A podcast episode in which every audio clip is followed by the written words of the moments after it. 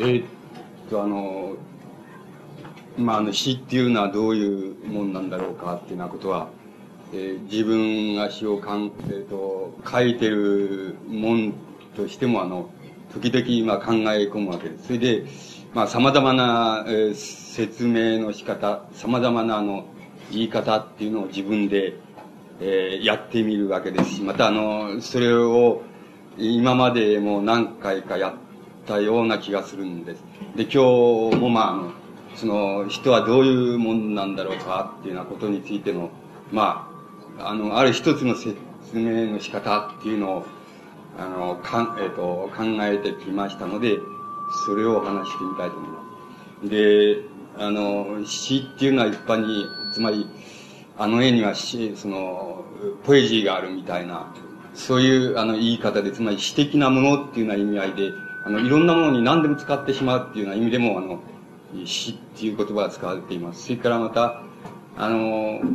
うん、もう一つは、例えば詩って言えば、それはあの、明治以降の近代詩、新体詩以降の詩を指すのであって、あの、俳句とか、あの、短歌とかっていうのは、あの、詩って言わないで、それをもう俳句とか短歌とか、あの和歌とかそういうふうに言うんだっていうふうに考えて、詩はあの、もっぱら、新体詩以降の近代史、現代史を指すっていうふうに、あの、そういうふうな使い方でも詩っていう言葉は使われているわけです。それから、もっと限定して言いますと、まあ、つまり限定してっていうのは詩を書く、書くっていう立場、書く者の立場から言えば、詩っていうのはもうそれはもう自分が今書いている、その、なんて言いますか。まあ、広くとればその戦後詩って言いましょうか。戦後史のことを指すに決まってんだ。それ以外のものは死と言えないんだっていうような言い方っていうのも、言い方でもあの死っていう言葉はあの、使い得るだろうっていうふうに思います。で、そういうふうに考えていきますと、これはあの、その死っていうのは、死っていうのは何なんだっていうことを、その、なんとかうまく、その、言い、言いくりれてみたいっていうようなこう、願望っていうのはないことはないので、で、自分自身に言い聞かせる場合には、その体験的に死っていうのは、まあ、つまり自分なら自分が書いて、現に書いているところのものがそれが死なんだよって言えば、自分ではまあ納得してしまいますけども、そうじゃなくて、多少でもその、うん、なんかあの、俳句をやってる人もあの、歌人もあの、その、にも納得いくよう詩っていうのはこういうんだって言えば納得いくっていう、もちろん、あの、現に、その、現代詩って言われてるものを書いてる、そういう人にも納得いくっていうのは、そういう言われ方っていうのはないかなっていうことが、あの、えっと、これは言われ方で、まあ、人に通用するっていうような言われ方っていうのはありえないだろうかっていうことは、やはりあの、うん、問題に、まあ僕は問題になり得るっていうふうに思ってきましたので、まあ今日はその、一つの説明の仕方っていうような、あの、ことを、あの、やってみたいっていうふうに思います。えっ、と、うん、まず、そのね、どっから行ってもいいわけですけれども、その、えっ、と、まあ、一つね、その、えっ、と、僕はその、あの、うん、日本でまあ一番古い文字で書かれたものの中では一番古い、つまり文章として残されたものの中では一番古い、まああの、えー、書物であり、同時にまあ歴史書でもあり、神話書でもあるっていう、古事記になったら、その、男女、男女、男女のその、えっ、ー、と、神様の呼び名っていうのは、その、どういうふうになされているかっていうのを、ちょっとその、抜い抜いてきたわけです。それで来てみました。それで、つまりそこからちょっと入っていきたいっていうものです。一見その、えっ、ー、と、人関係ないように言いますけれども、あの、うまく関係が突きつけられたらお慰みっていうところだと思います。あの、よく、えっ、ー、と、そんなに厳密ではないですから、オチがあるかもしれませんけど、あの、えっ、ー、と、古事記、日本書紀でも同じですけども、えっ、ー、と、太古の神話の中の、その、男女神の、その、神様の読み方ですけども、男女神の呼び方には、あの、何、何種類かあります。で、その何種類かに分類することが、あの、一応できます。あの、例外はないことはありませんけども、分類することができます。で、あの、一番、つまり、もう、あの、一番最初、神話時代の、また神話時代みたいな、一番最初の、あの、言われ方っていうのは、どういう言われ方かって言いますと、ここにありますけども、で、この、ついになって出てくるのが一番わかりやすいんで、それで言いますと、例えば男の神様の名前を、例えば、えー、売り死にの神っていうふうに、えっていう神の名前があったとします。そうすると、女性の場合には、あの、その上に、あの、イモっていう、あの、言葉をつけるわけです。と、イモス、イモスヒジニの神っていうふうに、あの、な読み方をします。そうすると、あの、このイ人の神っていう男の神に対して、その一対の女の神様っていう意味合いになります。それで、あの、この一対が、あの、兄弟であ、兄弟姉妹であるのか、あの、夫婦であるのか、あるいは、あの、ある一つの、なんて言いますか、族って言いますかね、つまり、一族、親族の、あの、ある象徴的な呼び名、あの、地位なのかっていうことは、それは全く不明です。しかし、あの、いずれにせよ、そういう女に対しては、芋っていう言葉を、あの、一番てっぺんにつけることになってます。それで、この字が違いますけど、この、つまり、古事なんかにおける字っていうのは、大部分字には、あの、意味がないわけです。つまり、継承的意味はありません。女の意味しか、まずこういう場合にはないわけです。で、あの、つまり、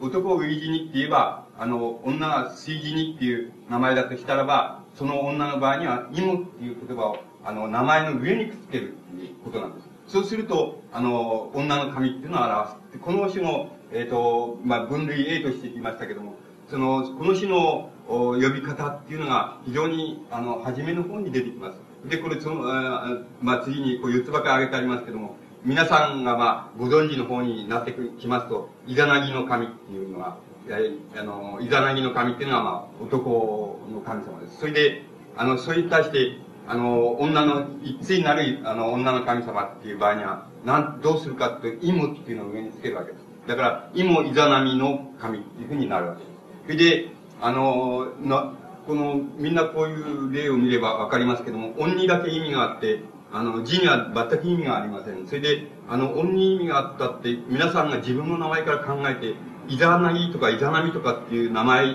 が、これが同じ日本人の名前かっていうふうに、その、全く不可解だっていうふうに思われるだろうと思います。僕もそう思います。こんなバカバカしい名前をあの人間がくっつけてたのかっていうようなことになるわけです。しかし、あの、多分これはあの、一つにはあの、つまりこういう呼び方でも、これはね、かなり、あの、上層部のまあ、当時の、つまり上層部の呼び名っていうのは、だからあの、ある程度名前にあの制度的な意味合いをくっつけてある、そういう名前で、一般の人たちは、あの、もう魚の名前とか、クジラの名前とか、そういうので、多分呼んでただろうっていうふうに思います。それで、あの、黒虫の名前とかね、あの、黒虫とか、あの、あな、なんて言うんでしょう、その、シビとかね、その、なんか、そういう、そういう、あの、名前で呼んでただろうと思います。それ以外の読み方をしてなかっただろうと思います。だから、この種の神話に出てくる、あの、神様の名前ってもちろん、あの、大変当時のその、つまり、あの、まあ、文化的なその上層の、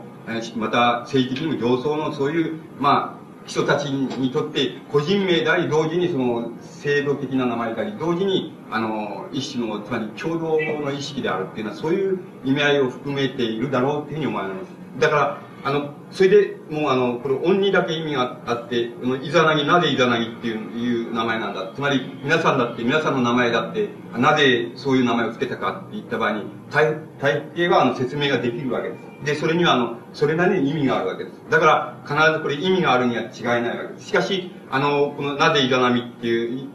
彼はイザナギと言い、あの彼女はイザナミって言ったかっていう、で、大体どういう意味なんだっていうふうに言った場合に、あの、意味があったにももちろんそういないんですけども、この意味を解くことは、つまり我々が今伝えているその、日本語の形をその信用する限りは、あの、意味を解くことができません。それで、あの、無理に解いてる人もいますけども、あの、それは、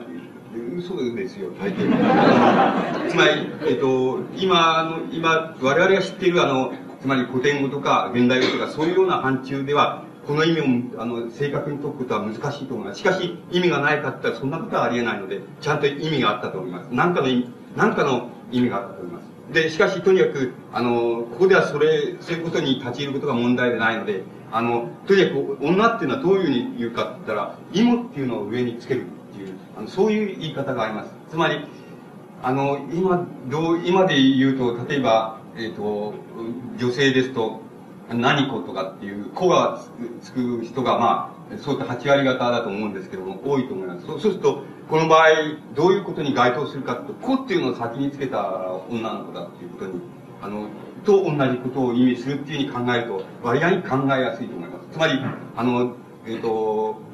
男と女っていう場合に、その、名前に、こう、に区別はなかったと。しかし、あの、女の子の場合には、子っていうのを一番上に頭にくっつけたっていう、あの、そしたらそれは女の子だったっていう、あの、そういう、い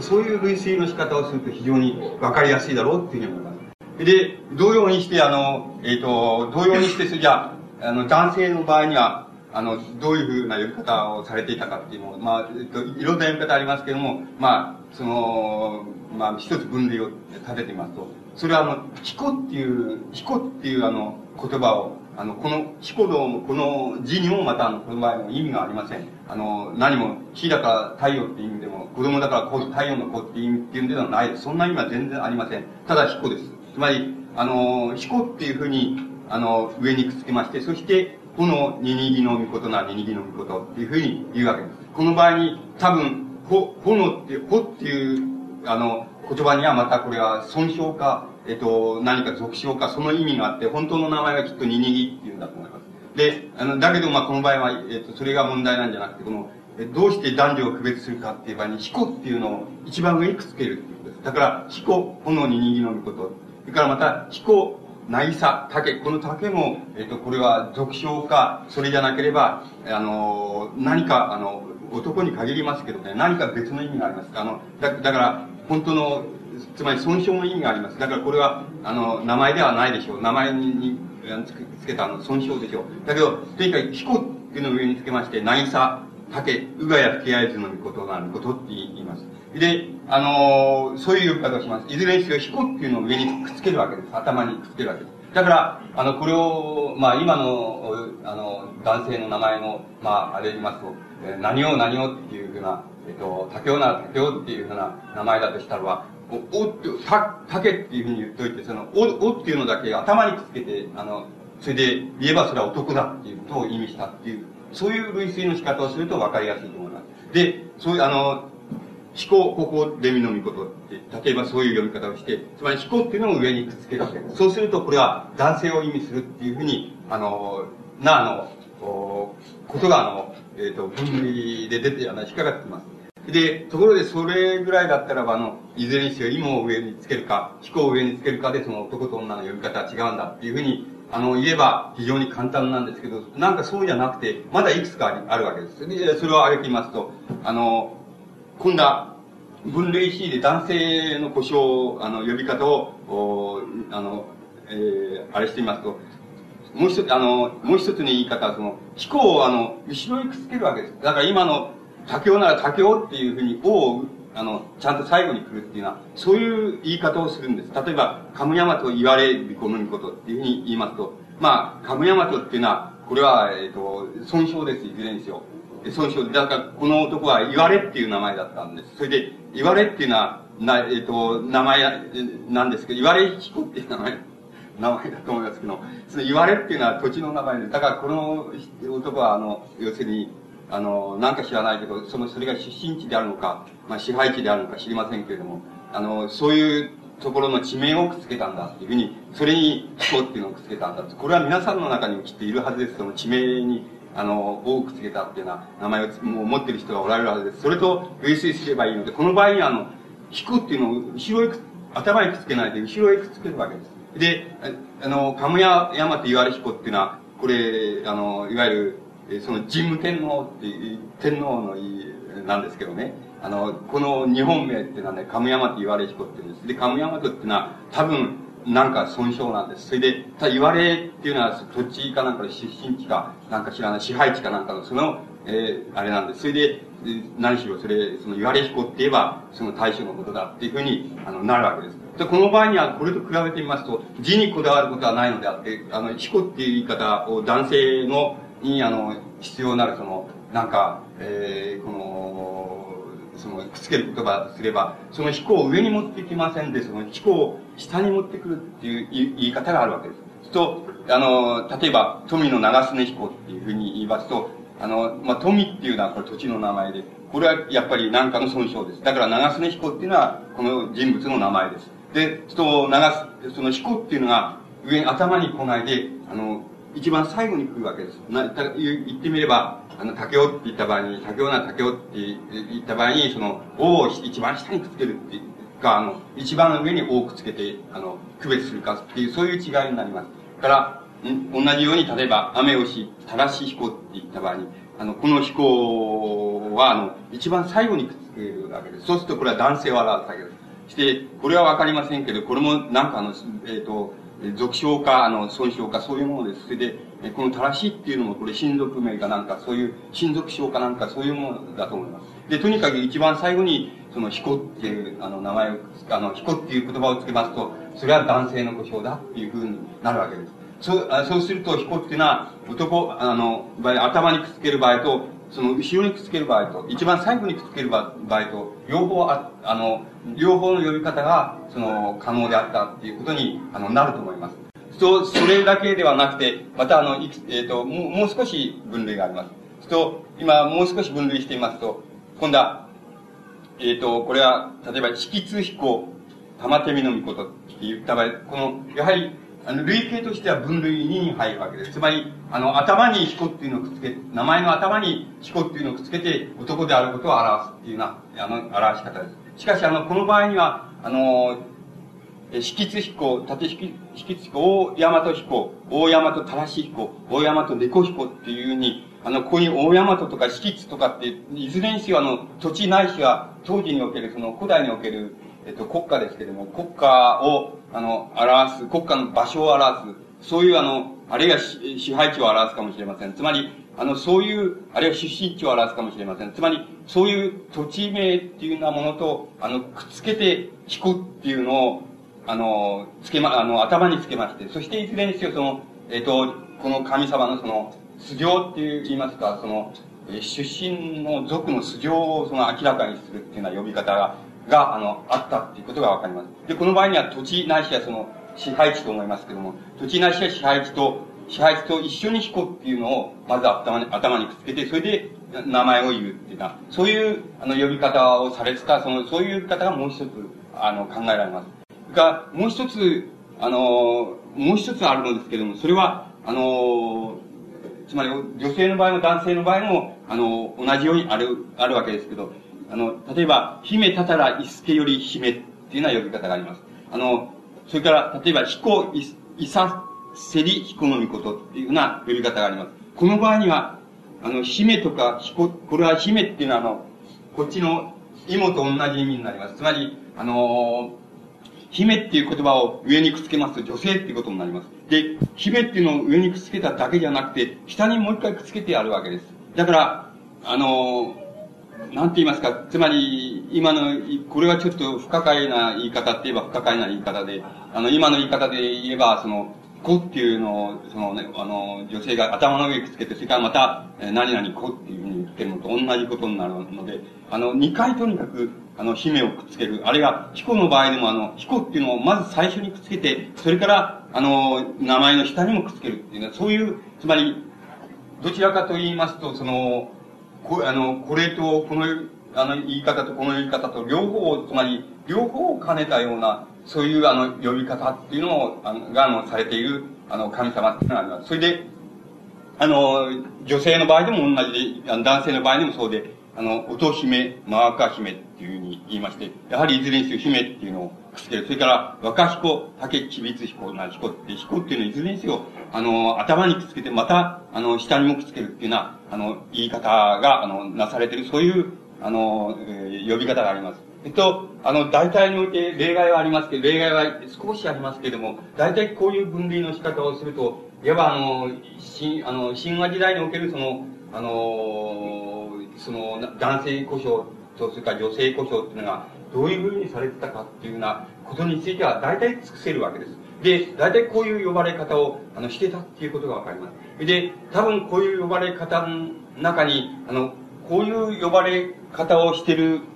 例えばこういう呼ばれ方をしてるやつは、あの、どこそこの出身だとか、あの、どこそこので人種が違うんだって、つまり種族が違うんだっていうようなことっていうような意味合いは、まず、まず僕はないだろうっていうふうに思います。そういう、そういうふうなはっきりしたあの、意味合いっていうのを、あの、辿ることはまずできないだろうっていうふうに思います。だから、そういうことでもないし、またあの、時代性が、あの、どうかっていうようなことになるんですけども、例えばこういう呼ばれ方は、あの、後の方にしか出てきませんけども、しかしそれが、あの、うん、時代による、あの、呼び方の変遷みたいなものを語るかって言ったら、それも、あの、漠然としてしか、あの、語らないだろうっていうふうに思われます。例えば、皆さんだったらば、あの、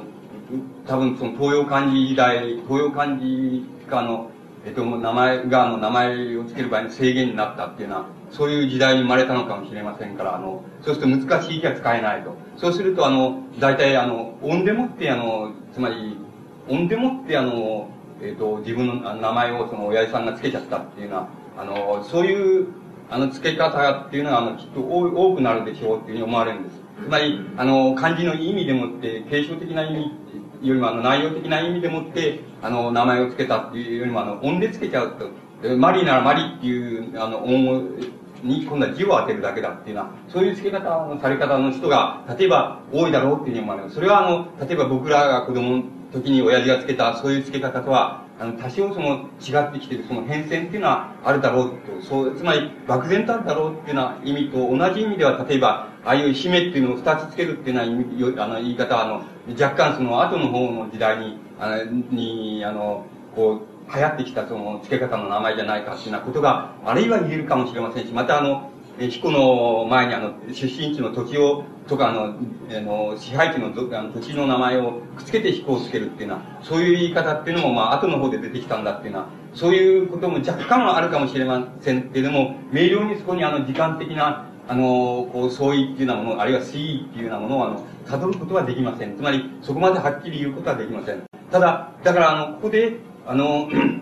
僕なんか、その、ここで取り出したいっていうことは、あの、ただ二つのことなんです。で、一つは、あの、えっ、と、一つは、あの、例えば、あの、男女の、あの、なんて言いますか、男女の、例えば名前の呼び方を区別する場合も、男である、女であるっていうようなことを、を、あの、ことの、つまり、一般的に、今で言えば、何々をとか、何々、何々子っていうような場合と同じような意味合いを持つだろう、そういう言葉をその、頭にくっつける言い方と、それから、後ろにくっつける言い方と、つまり、後にくっつけ、お尻の方にくっつける、あの、くっつけ方と、それから、あの、頭にもくっつけ、そして、あの、後にもくっつけるっていう、そういう言い方と3種類あるじゃないかと。つまり、3種類、まあ、言いますか、3つの言い方っていうのは取り出せるじゃないかっていうのは、あの、そういうことだけをちょっと言いたいわけなんです。そうすると、どういうことが、あの、いい、あの、どういうことになるかって言いますと、どうもあの、こういうことなんです。その、えっと、今ではその、今ではあまりその、はっきりしないですけれども、今でははっきりしないですけれども、あの、例えば我々が、現在、例えば、あの、かん、えっと、言葉っていうもの、言葉っていうものに対して、その、抱いている、あの、こう、なんて言いますか、あの、つまり、えー、っと、もう初めからそう、そうに違いないっていう概念で抱いてる、その言葉に対する概念っていうのが、あの、ちょっと違うぜって、つまり、あの、逆であったぜっていうような時代があったかもしれないっていうことが一つなんです。それからもう一つはあの、えっ、ー、と、その、逆、ある言葉の概念、ある概念に相当する言葉っていうものを、の、ものはあの逆の言い方しても、あの、それから、あの、元の言い方をしても、そのことは、あの、どちらでもいいんだと、どちらでもあの、通用するんだっていう、そういう時代が、そういう時があったんじゃないか。それで、あの、あるいは、あの、そういう時に、あの、あの、つまり、そういう時に、あの、日本の言葉っていうのは、そういう時にあった、そういう時があったんじゃないかっていうふうなことが、あの、言えないだろうかっていうことなんです。つまり、我々、例えば、例を挙げますと、うん、例えば、あの、うん、えっ、と、例えばこの場所を言う場合に、なんて言うんでしょうか。つまり、明治神宮、えっ、と、明治神宮外苑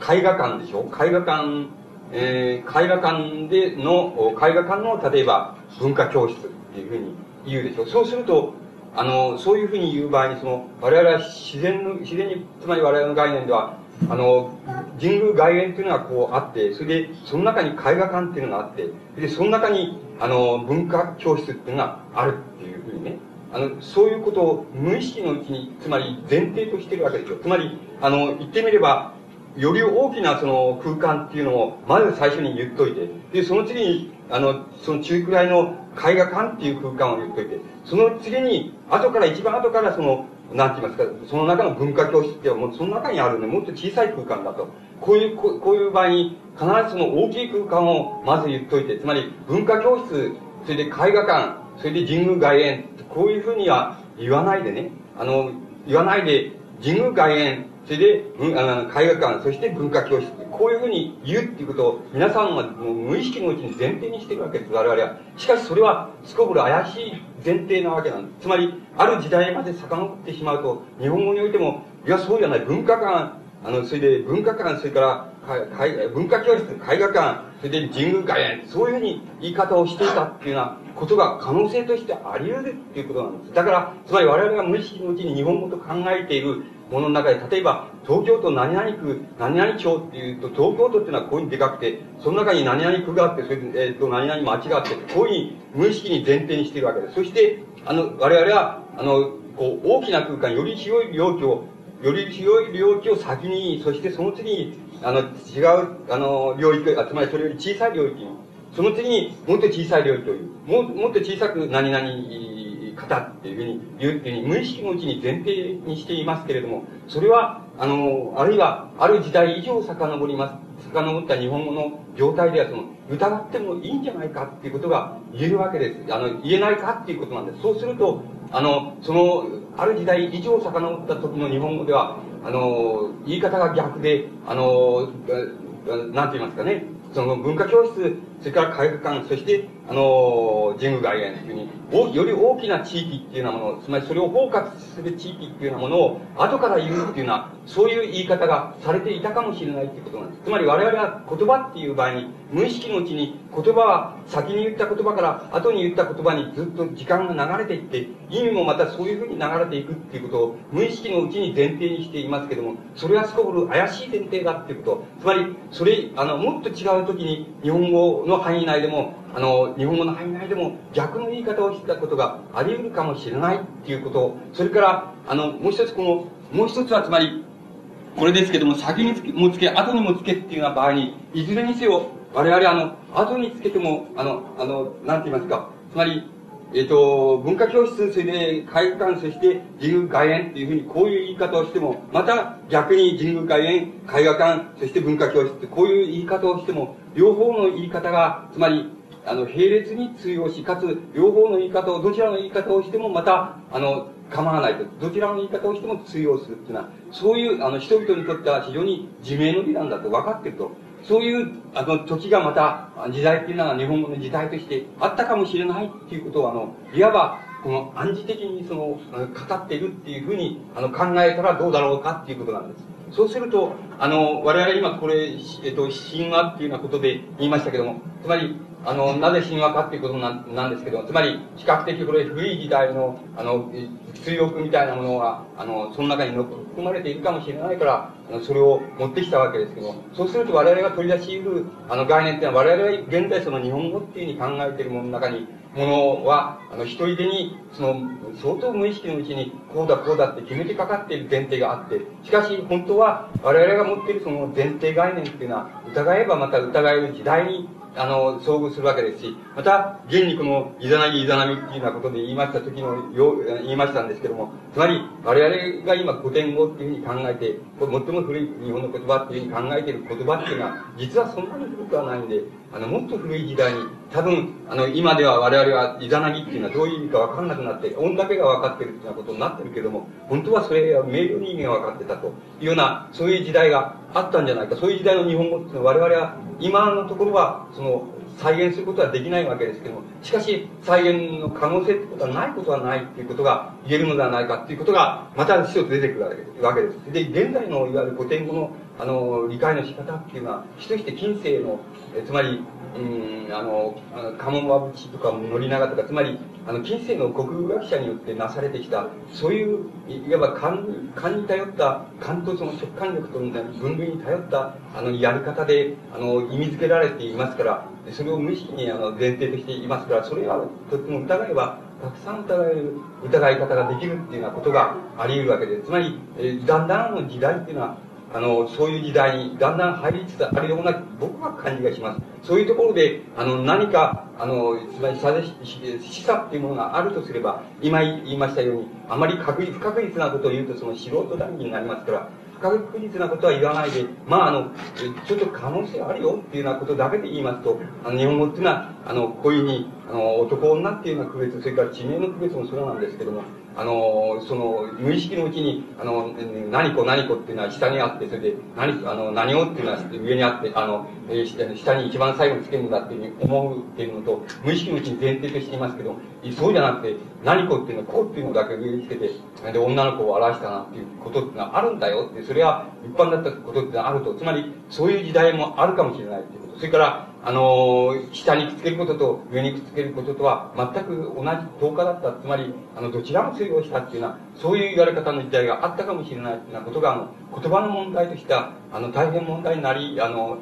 つまり問題として、あの、取り出しうることだっていうふうに思います。で、そういうところを、それじゃあ、の、それじゃ詩の言葉の中で、あの、そういうことを、それと同じようなことっていうのはありえないだろうかっていうようなことを、あの、やっぱりついていますと、そうすると、やはりあの、いくつかの分類でそういうことっていうのは、あの、えっと、あり得そうに思われます。例えば、あの、これはやっぱり古い、あの、日本の詩の中の、その、あの、言葉なんですけど、例えばね、あの、春日の春日っていうのは、よ、あの、言い方をするわけですよ。春日っていうのは土地ですよ。あの、土地の名前です。あるいは土地の名前、その土地にいた、あの神様とか、そういうことだと思いますけども、つまり、春、その場合に、春日っていうのを言う場合に、春日の春日っていう、あの、言い方をするわけです。それで、この春日っていう読み方自体は当てになりませんから、どちらで春日の春日でもいいわけです。あの、春日の春日、あるいは春日の春日っていうのは言い方が、あの、あの古い詩の中には使われていることが、あの、わかります。で、例えば、マソガヨソガの子らっていうような言い方も、あの、使われていることがわかります。その場合に、あの、ソガ、ソガ、ソガの子らって言った場合に、あの、ソガ一族の、あの、一族の者たちよっていう意味だと思います。つまり、その場合に、あの、マソガヨって、あの、ま、まあ、まあ、窃盗みたいなもんで、ソガヨソガヨっていうことなんですけど、まあ、ソガヨソガ、ソガの子らっていうのは、言い方をする、あの、詩の中でしているのがあります。それから、例えば、さ、日の熊、日の熊川、日の熊川っていうのを、詩の言葉の中に、あの、が出てきますと、それに、あの、さ、日の熊っていうのが上にくっついて、さ、日の熊、日の熊川っていうような言い方をするのが、あの、よく出てきます。そうすると、この場合に、人の名前、土地の名前、そういうのに対して、えっと、ちょうど、ちょうどこの、この今、古事記の人の名前の分類で言うと、この姫、姫だったら石石より姫っていうに、姫っていうのを二つくっつけてるじゃないかっていうのと、同じ、同じ構造の言葉が、あの、古い詩の言葉の中には、あの、出てくるっていうことがあるってことがわかります。そうすると、その場合には、あの、これとこれを逆さまにしようがどうしようが、あの、春日の春日なわけです。しかし、春日の春日っていうのは、なぜそれじゃつけたかっていうことになるわけです。これは、えっと、一番考え、今の人、我々はその、つまり、常識で考えると考えやすいのは、つまり、春日っていう土地なり、えー、あの、日の熊川っていう土地なり、あるいは蘇我っていうあの、一族のものなりを、あの、つまり強調したいために、えまずそれを2回言ったんじゃないかっていうようなことが非常に常識的には考えられるわけです。しかし、まあ、そこのところはどういうわけでそういうふうに言ったか、あるいは、あの、音声を整える、整える、つまり調子を整えるには、この2回言った方が都合いいんだよ、詩の中ではっていうようなことだったかもしれないというようなことがあるわけです。で、あの、まさに近世以降の、あの、つまり国学者、国文学者っていうのはそういうような理解の仕方をしてきたわけです。しかしそれは、まあそれでいいわけです。そういうふうに理解一応しておきましょう。それで、しかしとにかくいずれにせよ、どういう理由からであろう。あれ、つまり、春日の春日とか、マスガのソガの子らとか、さ日の熊か、日の熊、日の熊川っていうのは、言い方を詩の中で、あの、言ってるっていうようなことが、あの、こう、あります。そうするとこれは、すこぶる、つまり、我々の現在のその詩の概念から言うと、すこぶるそのもったいない話じゃないかと。しかも、あの、それほど日本の詩っていうのは、あの、長くないですからね、あの、短いのは五七五しかないくらい短いですから、あの、つまりそんな短い中で、あの、こんなね、2回も同じようなこと言うっていうのは、ね、全くボツじゃないかっていうのは、あの、つまり、この、経済法則から言うと、こんなバカバカしいことは、あの、こんな表現はないよっていうようなことになるのです。しかし、本当にそうかって、本当にこれは、同じこ、同じ言葉をこう強調したり、あの、音声を整えるために、あの、こう二つ言ったのかって言ったら、それは、やっぱり、大きい、大変な問題だっていうふうに、あの、だと思います。だから、だから、あの、そんなにこう、もったいないよっていうような言い方もまた問題だ、問題があるだ。つまりそう決めるわけにはいかないだろうっていうようなことが言えます。しかし、いずれにせよ、こういう言い方っていうのは、あの、日本の古い詩の中には、あの、出てくるってことが言えます。から、あの、もう一つですね、分類は、あの、例えば、巻、あの、巻向の、あるいは巻目の、え、火原。これ、火原土地の名前です。で、それとか、三輪の火原。初瀬の火原っていうに、火原っていう、あの土地の名前が詩の中に出てきた場合に、その上に、巻目のとか、あの、三輪のとか、初瀬のっていう言葉を、あの、くっつける言い方が、あの、あります。これは日本の古い詩の中に出てきます。そうすると、あの、一体これどういうことになってるのっていうのは、つまりこの、この場合の火原っていうのは明らかに、つまり、えっと、これは、あの、これはね、奈良県にある火原であり、こ、こいつはどこ、あの、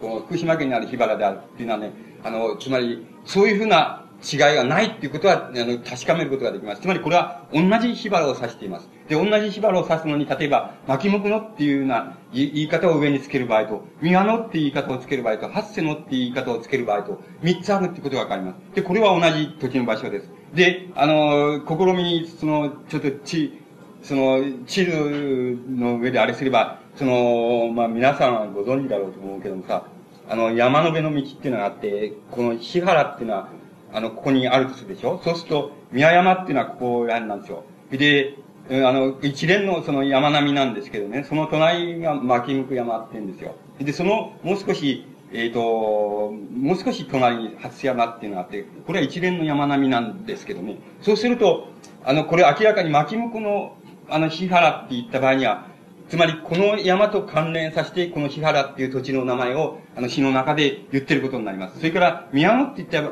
場合には、宮山と関連させて、この日原っていう土地の名前を言ってることになります。それから、初瀬のって言った場合には、初瀬山と関連させて、あの、日原っていう土地の名前を、あの、言ってることになります。そうすると、ある、あの、そういえばこ、こっちの方に二上山っていうのが見えるわけですね。あのね、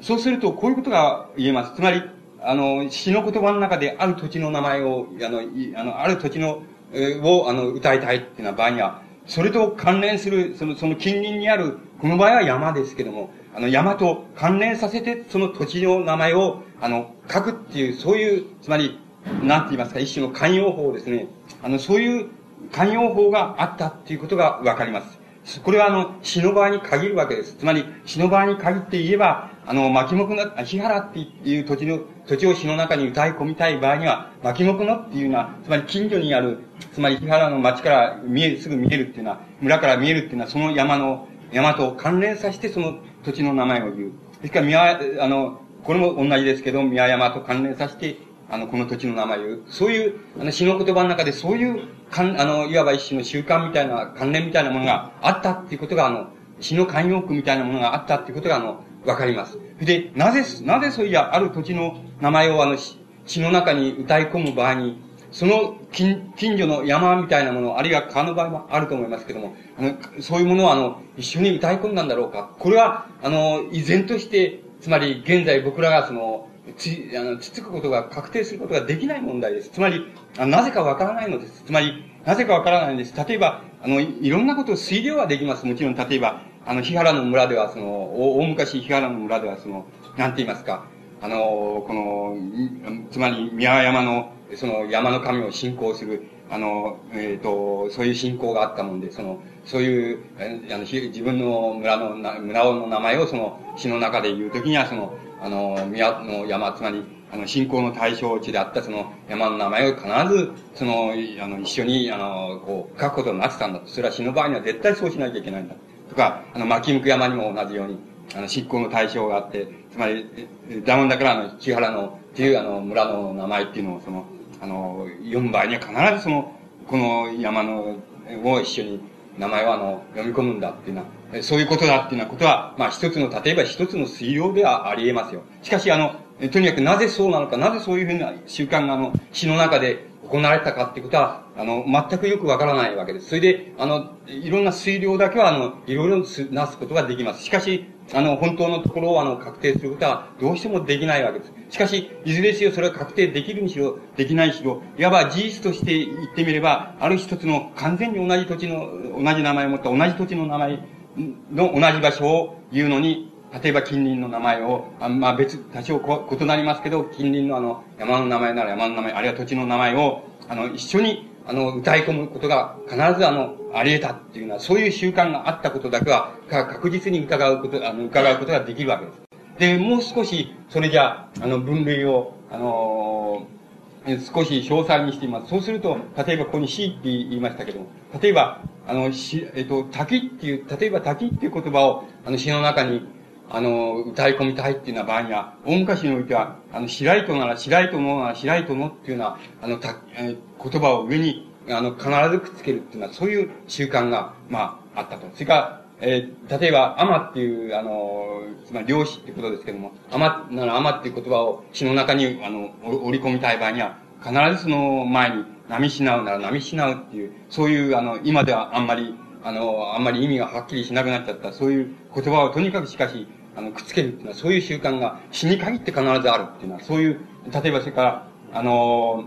サネツドリ、記事、記あの、記事っていう記事で、記事、記事ですね。あの、記事を、あの、詩の中に歌い込みたい場合には、サヌツドリっていう、そういう言い方を必ず頭にくっつけるんだっていうのは、そういう、あの、習慣があった。それから、えに、かけっていうのはつまり鶏ですけど、鶏っていうのは言葉をその、あの、詩の中に歌い込みたい場合には、ニワツドリっていうのは言葉を必ずその上にくっつけるんだっていうのは、あの、そういう習慣があったっていうことが、あの、わかります。そうすると、あの、どうしてニワツドリっていうのと、例えば、あの、鶏かけですね、鶏っていうようなものとは全く同じじゃないか、同じものを指してるじゃないかっていうことになるわけです。どうして、どうして同じものを二回、同じことを、つまり言葉こそ違い、鶏っていうのと、つまり庭にいる鳥でしょ？つまりあるいは庭に遊んでいる鳥でしょ？それと、鶏っていうのとは同じじゃないですか。だから、同じことをどうして、あの、詩の中で2回も言わなくちゃならないのかっていうことは全くよくわかりません。しかし、あの、わからないっていうことは、例えば、それはこれと同じです。つまり、どうして、どうして姫たたらいす、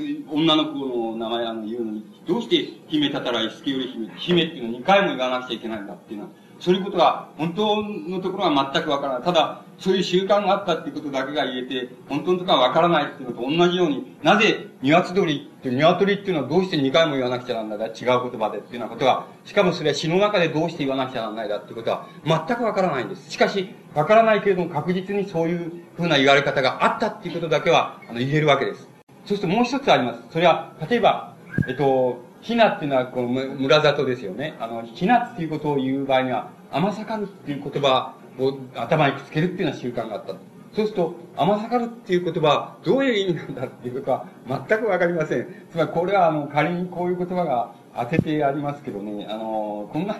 当てにならないですからね、あの、全然わからないです。だから、とにかく司会が甘さかるっていう言葉をひな、つまり村里っていうようなことをあの言う場合には、歌い込む場合には、甘さかるっていうのを入れ。それから、あの、相模っていう土地の名前を、あの、こう、あの、言う場合には必ずその前にその、さねさしっていう、その、これも全くわかりません。あの、意味のわからん言葉をとにかくくっつけるっていうのは、そういう、あの、言い方っていうのがあったっていうことだけは、あの、あこう分類すると出てくるんだから仕方がないわけです。あるわけです。だから、それからさざ波ならさざ波っていうのは、これ、琵琶湖のほとりの、あの、ほとりの、やっぱり村を指すでしょうけども、つまり、あの、その、そのさざ波っていう場所を、あの、言う場合には、品太夫っていう言葉をその上にくっつけるんだ。で、品太夫っていう言葉はどういう意味なんだっていうことは全くわかりません。もちろん、当て推量はできます。あの、当て推量はできますし、あの、推量した、あの、ものはいくらでもあります。あの、えー、そういう研究はありますけど、そんなの当てにならないですから、あの、そういった、ただ確かなことは、さざ波っていう土地の名前を言う場合には、品太夫っていう言葉を上にくっつけるっていうこと。そのことは、そういう習慣があったっていうことは確かなんです。それから、あの、片岡山なら片岡山っていう、あの、えー、固有名詞ですけれども、本来的に言えば、片っぽがこう、あの、な、なだらかになったそういう山っていうふうに、あの、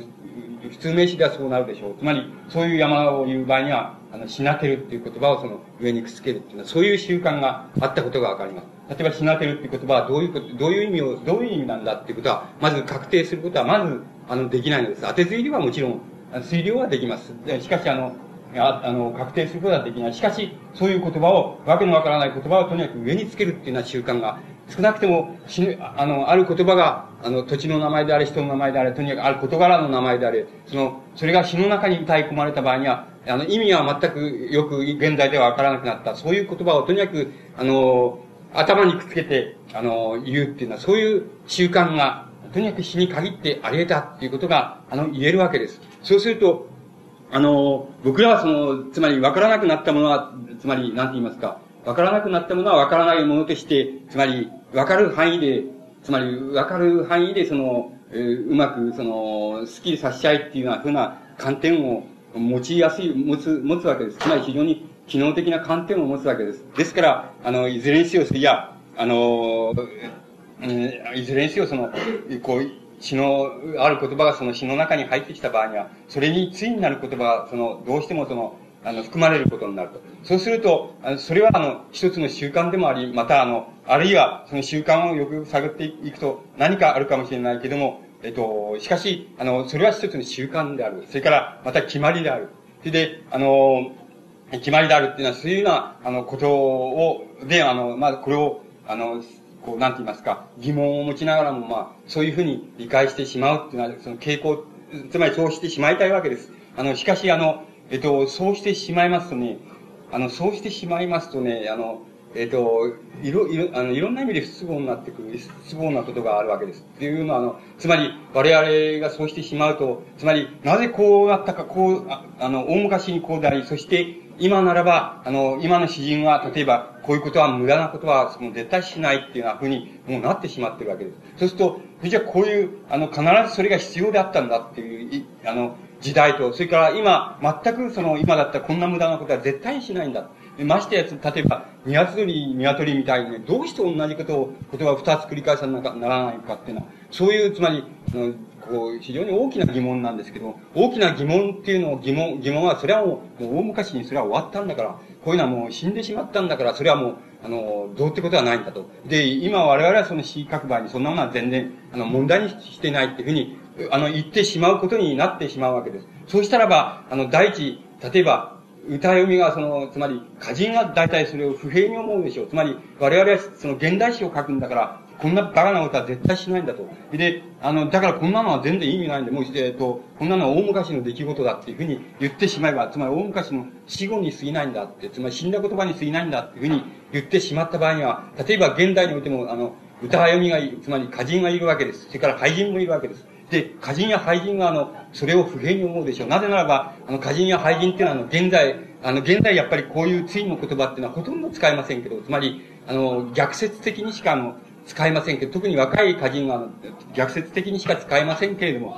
しかし、全く使われないわけではないわけです。使わないわけではないっていうのは、あの、現状が、あの、歌読み、あの、歌人の場合には、あの、現在でもあり得るわけです。そうすると、歌人たちはそれは、なぜこういうふうに、それじゃ同じ言葉を二つくっつけた時代時代があったんだと、詩の中であったんだっていうことに対して、本当の解明ができない限りは、歌人は納得しないでしょう。あの、現代詩を書いてる詩人が納得、構わないですよ、そんなことは。どうせこんな言葉を、あの、こんなバカバカしいことを二つ重ねるなんてことは、つまり、あの、ザレ歌、ザレ詩を書く場合には別ですけどね、それ以外の場合にそんなことをするわけがないので、あの、するわけはないですから、こんなものは大昔にあった死後、もう死んで、死んだ使い方、死んだ言葉、死んだ習字法なんだっていうふうに言って片付けてしまえば、それはそれで、あの、済むわけですけども、しかし、それは必ずしもあの、日本の、あの、死全体にとっての、とってそれはそれでいいっていう問題にはならないわけです。だから、歌読みは例えば、それを不変に思うんでしょう。それで、あの、やっぱりこれを解明してくれない限りは、このことを解明してくれない限りは、つまり、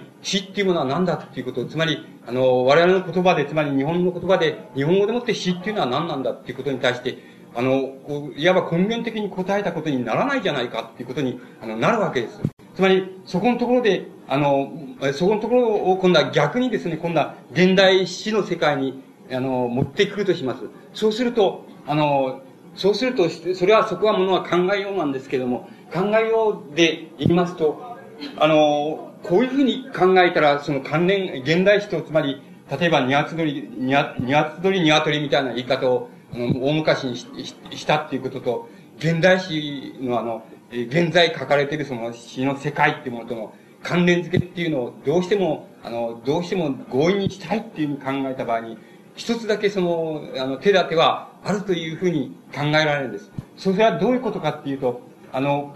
ニワツドリかけって言った場合に、ニワツドリ、ニワトリって言った場合に、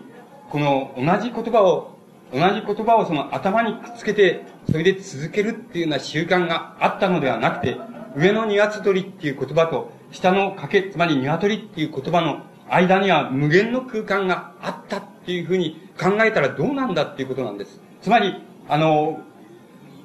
その、どういうことかって言いますと、つまり大昔の人が詩を書いたっていう場合に、二発、詩を書いて、例えば二発取り書けっていうふうな表現をした。その場合に、あの、二発取りっていう言葉が、言葉を、つまりその大昔の人が、あの、言わざるを得なかった、そういう、ある意識の状態があったとします。あるいは意識内容があったとします。その意識内容は現在では全く伺うことができません。それが、あの、その意識内容が信仰に関するのであったのか、風景の美に対する、あの、感覚であったのか、なんか、それはわかりません。しかし、ある二発折り表現をせざるを得なかったときに、あの、ある一つの意識内容があったと仮定します。それは現在ではわからない意識内容です。しかしそれがあったと。そしてその意識内容、現在ではわからない意識内容があって、しかしその意識内容が次に、かけっていう鶏っていう言葉を、言葉の表現を喚起した。つまり、呼び起こしたっていうふうに考えたらどうなんだっていうことなんです。つまり、我々は考えがちなように、ニワツ鳥って、今、つまり機能的に考えればそうなんですけども、ニワツ鳥っていう言葉の、言葉、鶏っていう言葉、かけっていう言葉のすぐ上にくっつける習慣があった。つまり確かに上にくっつけてあるんですけども、本当はニワツ鳥っていう言葉と、そのえ、下に書かれているこの賭けっていう、あるいは鶏っていう言葉の間には無限のね、空間があって、その中には、現在では分からなくなった、あの、大きなその意識内容っていうものがあったんだっていうふうに考えたらどうなんだっていうことなんです。つまり、そういうふうに考えた場合にはどうなんだっていうことなんです。例えば、あの、巻目の日原っていうふうに言った場合に、あの、日原っていう言葉を詩の中に呼び込みたい。その場合に巻目のっていう言葉を上にくっつけるわけです。しかし、本当は巻目のって言った場合に、その時に何か関係、それは信仰内容か、信仰の内容か、何かわかりません。しかし、そこに、あの、巻目なっていう言葉を言った場合に、その表現した場合に、そこに喚起される意識内容、現在ではわからなくない、あの、ない意識、なってしまったその意識内容っていうものが、そのあって、その意識内容が次に日原、日原っていう言葉を誘発したんだっていうふうに考えたら、巻き向こうっていう言葉と日原のっていう言葉の間には無限の空間っていうのがあるつまり無限の死後の空間っていうもの、死後っていうのはこの場合にはポエジーの言葉ですけども、つまり無限の死の言葉の空間が、この二つの間にはあるんだっていうふうに理解できないだろうかっていうことなんです。それは全部に当てはまります。例えば、春日の春日って言った場合に、あの、これを、これはあの、近世以降の理解の仕方によれば、あの、これは、あの、成長を整えるため、つまり、音韻とか韻律を整えるために、春日のって強調するために、春日のっていう言葉をくっつけたんだとか、マスガヨっていう言葉をくっつけたんだっていうふうになって、あの、いますけれどもね。いますけれども、しかし、あの、せ、それからこれを強調するためにそうしてんだっていうような言われ方になっていますけど、それは疑えばいくらでも疑えるんです。ですから、あのそこを疑うことにして、あの、春日、春日のっていう言葉を言って、あの、喚起される意識内容と、それから意識内容が次にその春日っていう、あの、地名を誘発するんだ。で、マソガヨって言った場合には、マソガヨっていう表現をした場合には、それは現在では分からなくなったけれども、ある非常にあの具体的な意識内容がちゃんとこう喚起されたんだ。それで、その喚起された意識内容は次に、あの、蘇我の子、こら、蘇我の子っていうのは言葉を喚起するんだっていうふうに、そういうふうに理解したとすれば、この、あの中間には無限にその充実した、あの、こう、意識の空間っていうようなものが、あの、ここに充実した空間っていうのはここに想定することができるわけです。これはあらゆる場合に、あの、この場合には言うことができます。つまり、この場合に、例えば先に姫っていう、一等頭に姫って言った場合のこの姫は、確かに女性には違いないんですけども、女性を表すのは間違いないことなんですけども、それはあの、しかし、この、この姫とは、あれは違うんだ。この姫は、例えば、現在我々、先先ほどの類似で言えば、例えば、何々こうとか、竹こうなら竹こうっていうこと同じ意味合いなんだとすれば、この上にくっつけた姫っていうのは、女性尊称であるけれども、これは、あの、属性であったり、あの、親類の属性、親族の属性であったり、あるいは、あの、部族の属性であったり、あるいは、ある、なんて言いますか、あの、支配的な、その、祭、つまり、祭祀権、つまり宗教権の、えっ、ー、と、宗教権の象徴する言葉であったりっていうのは、ことであるかもしれないので、女性には違いないですけれども、つまり、例えば、女性のシャーマンならシャーマンにだ、シャーマンの一族にだけくっつけるんだとか、なんか、つまり、この姫は何々子って、あの、竹子なら竹子っていう意味の子かもしれないけど、この姫、上にくっつける姫はそうじゃないかもしれない。女性には違いないけれども、あの、その何か属属性かもしれないし、あのまたあの、宗教的な何かを表すものかもしれないというのは、そういう、つまり、あの、様々な、つまり、意識内容の空間、現在がわからなくなってしまった、そういう意味合いを、例えば、あの、含めることができるわけです。これ、全部についてそれは当てはまる、あ当てはまります。つまり、あの、そういう言いますと、あの、ここに、つまり、春日の春日とか、あの、まあ、蘇我や蘇我の子らっていう場合に、この両者の、つまり、会い続けて、あの詩の言葉になっているその両者の間にあるその意識空間っていうものをですね、その空間を例えば非常に空間だけを、例えば、あの、大体、大体その時代が下る、下ってくるにつれて、その、その意識空間だけを、あの、非常に拡大していったっていうような、それが例えば、それが例えば、あの、現代史だっていうふうに考えたとします。そうすると、例えば、そういうふうに考えたらどうだろうか。そうすると、例えば、あの、そういう大昔の死っていうようなものと、現代の死っていうようなものとは関連がつくんじゃないのかっていうようなことを僕は言いたいわけなんです。つまり、あの、どう、どういうことかって言いますと、あの、例えば、巻目の日原っていう場合に、あの、巻目の日原って言えば、例えばこれを、この、こういう、あの、習慣が死後の中で当然なされていた、そういう時代の人にとっては、巻目の日原って言えばもう、この間に、この巻目の日らって言えば、この中間のその意識空間の中に、いわば詩が存在するっていうこと、つまりポエジーが存在するっていうことは全く自明だったっていうふうに考えるわけです。ところが、その自明だったそのポエジーの空間っていうのは、我々にはもう言語の上の問題から、それから、あの、様々、時代の、つまり、隔たり、その、まあ、いろんな意味から、とにかく、それは全くわかんなくて、ただ結果だけは分かってる。つまり、秋目語っていう言葉と日原っていう言葉は続けて死後の中には出てくるってことだけは分かってる。しかし、そこにポエジーを感じることはできなくなっちゃってる。しかし、これを巻目の日原っていうことを、あの詩の中に歌い込んだ時代の、その詩人たちにとっては、巻目の日原って言えば、この中間にこの二つの中間に、つまり、ポエジーの空間があったっていうことは全く自明の理だったっていうふうに、あの、考えられるっていうことなんです。ところが、現在我々はそれは分かんなくなってしまった。しかし、だからこれを詩と考え、詩の言葉と考えることはできないようになってしまったってことなんです。その代わり我々は、我々現在どういう詩を書いてるかって言ったらば、まさに、あの、彼らにとっては、つまり、え大昔の人にとっては全く自明だった。そして今、字の、字面には何にも出てこない。そういうポエジーの空間を、今、例えば現代の我々は詩としては、それだけを字、字として、つまり、文字としてそれを、いわばあの、表現してるっていうふうに考えるならば、現代の詩っていうものの持つその、え、人は何かって言えば、現代の詩っていうものの意味っていうのが、例えば、はっきりするんじゃないか、わかるんじゃないかっていうことなんです。つまり、関連がつけられるんじゃないかっていうことなんです。例えば、あこれ、吉田一水の、あの、海の聖母から母っていう、あの詩で、この短いから持ってきたっていうだけで何もいいから持ってきたわけじゃないですそうすると、これはね、あの、例えば昔の人だったらね、たらちねの母っていう言い方をするんですよ。あの、母っていう言葉、言葉を詩の言葉の中に入れたい場合にはね、たらちねのっていう言葉をね、あの、上にくっつけるっていう習慣があったんですよ。そうするとね、たらちねのっていう言葉はね、意味がわからないんですよ。ちょっとね、あの、もちろん当て字だとね、お乳が垂れてる根っこって書いた、書いたりしてるんで、そんなバカなんてないんですよ。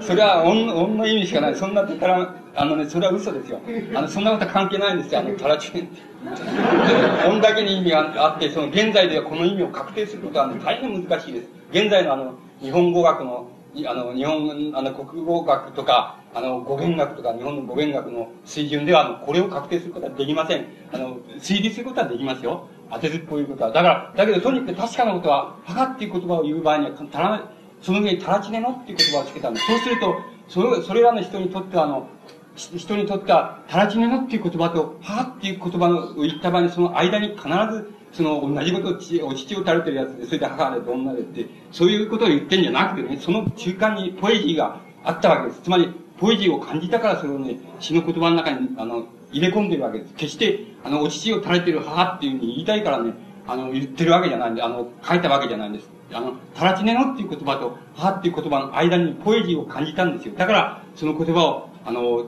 あの詩の言葉の中に入れたんです。しかし我々は感じることはできないですよ。このタラチネの母が何とかしたっていうのは、そういう歌を読んだってね、ちっともそんなポエジーを感じることはできないですね。そうなっちゃってるんです。しかし、あの、その時代の人にとっては、それが、あの、明らかにポエジーを感じるものであったわけです。そうすると我々は、例えば吉田一世の母っていうのは、つまりこの、この中間にあるその、いわばポエジーの目に見えない、あの、ポエジーの空間っていうものを言葉に定着していくことと同じなんです。だから、例えば、ああ、麗しいディスタンスでしょ？常に遠のいていく風景。悲しみの彼女、彼女ってのは母ですね。母への作為打つ、いわのピアニッシムっていう。と、これは難しい詩のように思えるけどね。しかし、あの、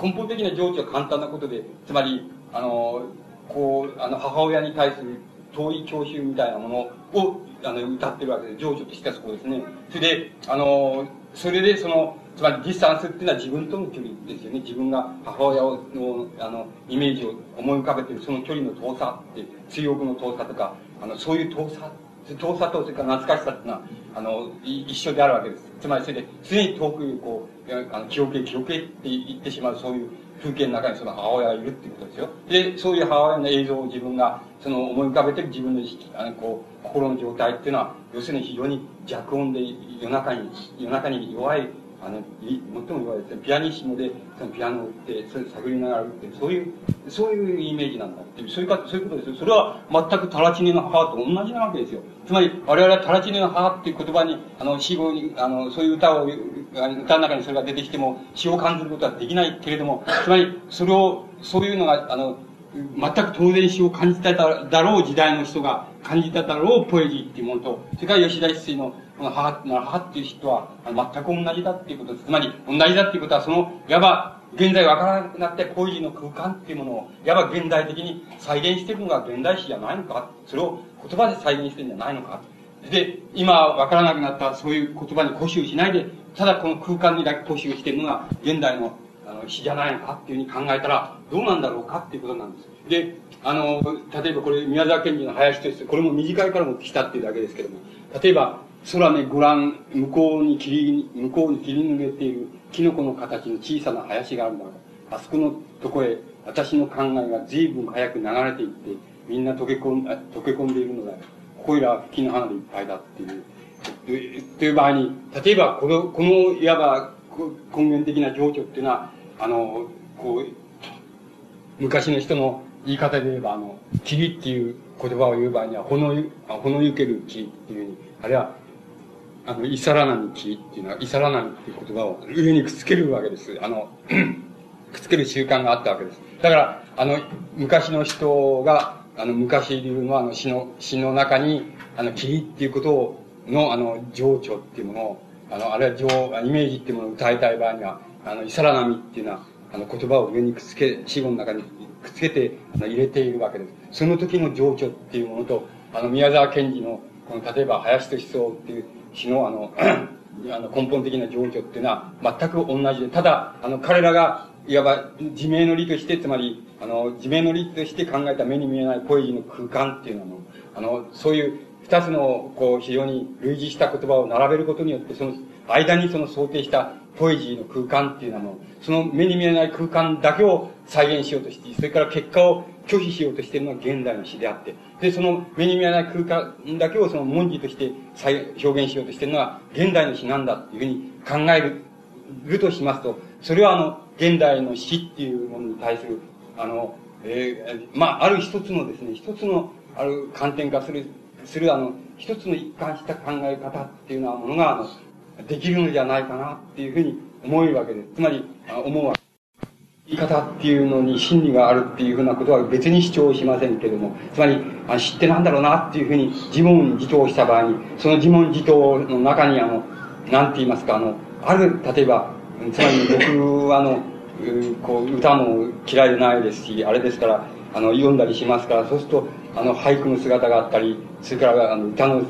和歌の、短歌の姿があったり、それから現代詩の姿があったり、現代詩だって東村流のその、身体史みたいなものもあるし、戦戦後史みたいなものも僕の中にありますし、またあの、時代の古い時代の詩っていうのを僕の中に詩といえば、あの、ある、つまりそういうようなものを、なんて言いますかね、あの、いわば、そういうようなものをなんか全部含めた上で、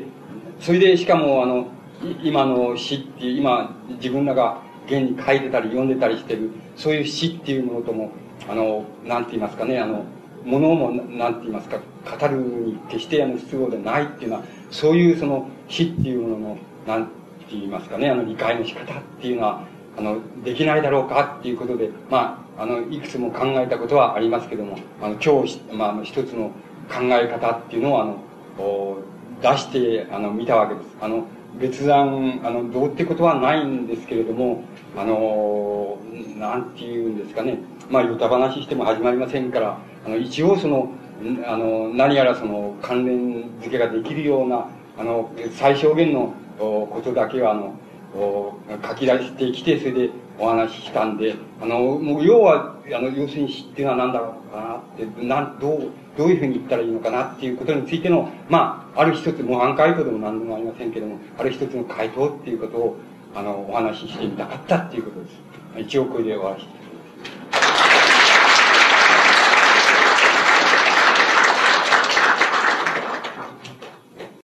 えー、巻向の茨という歌い方をした場合には、はい、そこであの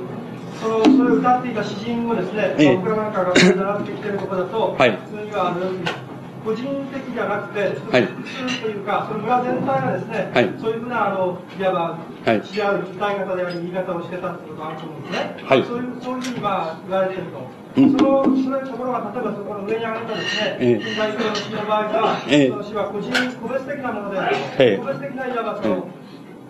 詩の指定空間を、うん。うん、あの表出するためにとい。うことを使ったと、はい、そのことと先生があの今、うんおっしゃってきたこととは、うん、あの関連性があるんです。全く別な考え方なんでしょうか？うん、あのね、関連性があると思いますね。つまり、あのー、えっ、ー、と、その、あなたの 習ってる先生、どういう先生か知らないけどね、あのー、えっ、と、あの、共通のね、例えば、その信仰の場とかね、遊びの場とかね、そういうところでね、あの、集団で歌われたりね、それから集、え、集団が、まあ、男と女と分かれて、あの、掛け合いをやったり、時に、あの、歌われたり、え、した時代っていうのがありますね。して、それも、それ、それがね、えっ、と、まあ、これなんか万葉集に出てくると、そうなってくるとね、大体、だんだんその、個人の歌になってくるんですね。あの、個人が、その個人が別に特定の専門の歌人であるとかそういうことでないえ限らないわけですけどね。あの、個人の歌にだんだんなっていきますね。あの、それは、あの、集団の歌から個人の歌へっていうふうになってきて、その、しかも、だんだん後に、もっと後になってくると、あの、個人でも、著名な、つまり歌、歌、歌人っていう、その専門のそれを職称とするっていうのは、簡易の、あのつまり、あの、宮廷の職称とするっていうのは、あの、歌人が出てきますね。あの、それでそういう歌人は、あの、個人でありながら、あの、個人である場合には個人の名前を冠しながら、あるいは、あの、人の大作をしながら、あるいは、あの、もうと違う場合には、あの、個人の名前も出さないで、あの、集団の儀礼の歌を作ったりっていうのは、そういうものを専門とする、あの、歌人が出てきますね。そういう人は、あの、えつまり、あの、特定の個人じゃない、そういう、あの、の名前を冠しない、そういう、あの、歌も作りますし、また、全く個人的な歌も作り作りますね。そういうふうな時代から、それから、だんだん、今で言えば、まあ、えっ、ー、と、詩を作るなんてのは、で職業としては成り立たないですけども、あの、専門の人が出てきて、個人が、あの、個性的な詩を作るっていうふうになってきますね。それはあの時代的な、あの、推移っていうのはあるんだと思います。あなたのおっしゃる。それは通りだと思います。それで、あの、例えばその場合にこの、巻き向の日原っていう場合に、そういうのは、例えば、信仰みたいなものに関する場合には、それはきっと、あの、その、村なら村全体の信仰に関することなんじゃないでしょうか。あの、個人救済としての信仰じゃなくて、村なら村の、えー、その共同の信仰っていうようなものに関するわけじゃないでしょうか。だから、そう、それが何であったかっていうことは、何も確定することはできませんけれども、あの、しかしそういうこともあるんじゃないでしょうか。あの、集団の場合もあるんじゃないでしょうか。個人の場合もあるんじゃないでしょうか。はい。そうそういう集団のですね、うん、集団の信仰なら信仰というもののところで、え呼ばれていたから、はい、集団に何だろう呼ぶと、はい、ラジオはそういう、抽出できるぐらいあると。はい、いうことがあって、その現代史代近代史の場合には、そういうのを失われているということは、そういう信仰の場合になんないの、あの先ほど前のことをおっしゃったとおりば、構造自体が全く別個のものだったという考えるのか、それともそういうものが現代だ近代において創出して、いわゆる創出というか、えー、変遷を経たものなのか、それとも全く我々が今考えられないような別の発想法があったっていう考えたらいい。のか、その辺はどうなんですか、あの、今、僕がね、今日、今日お話ししたようなね、あの、観点からいくとね、それはね、変わっていったんだっていうふうに考える考え方になりますね。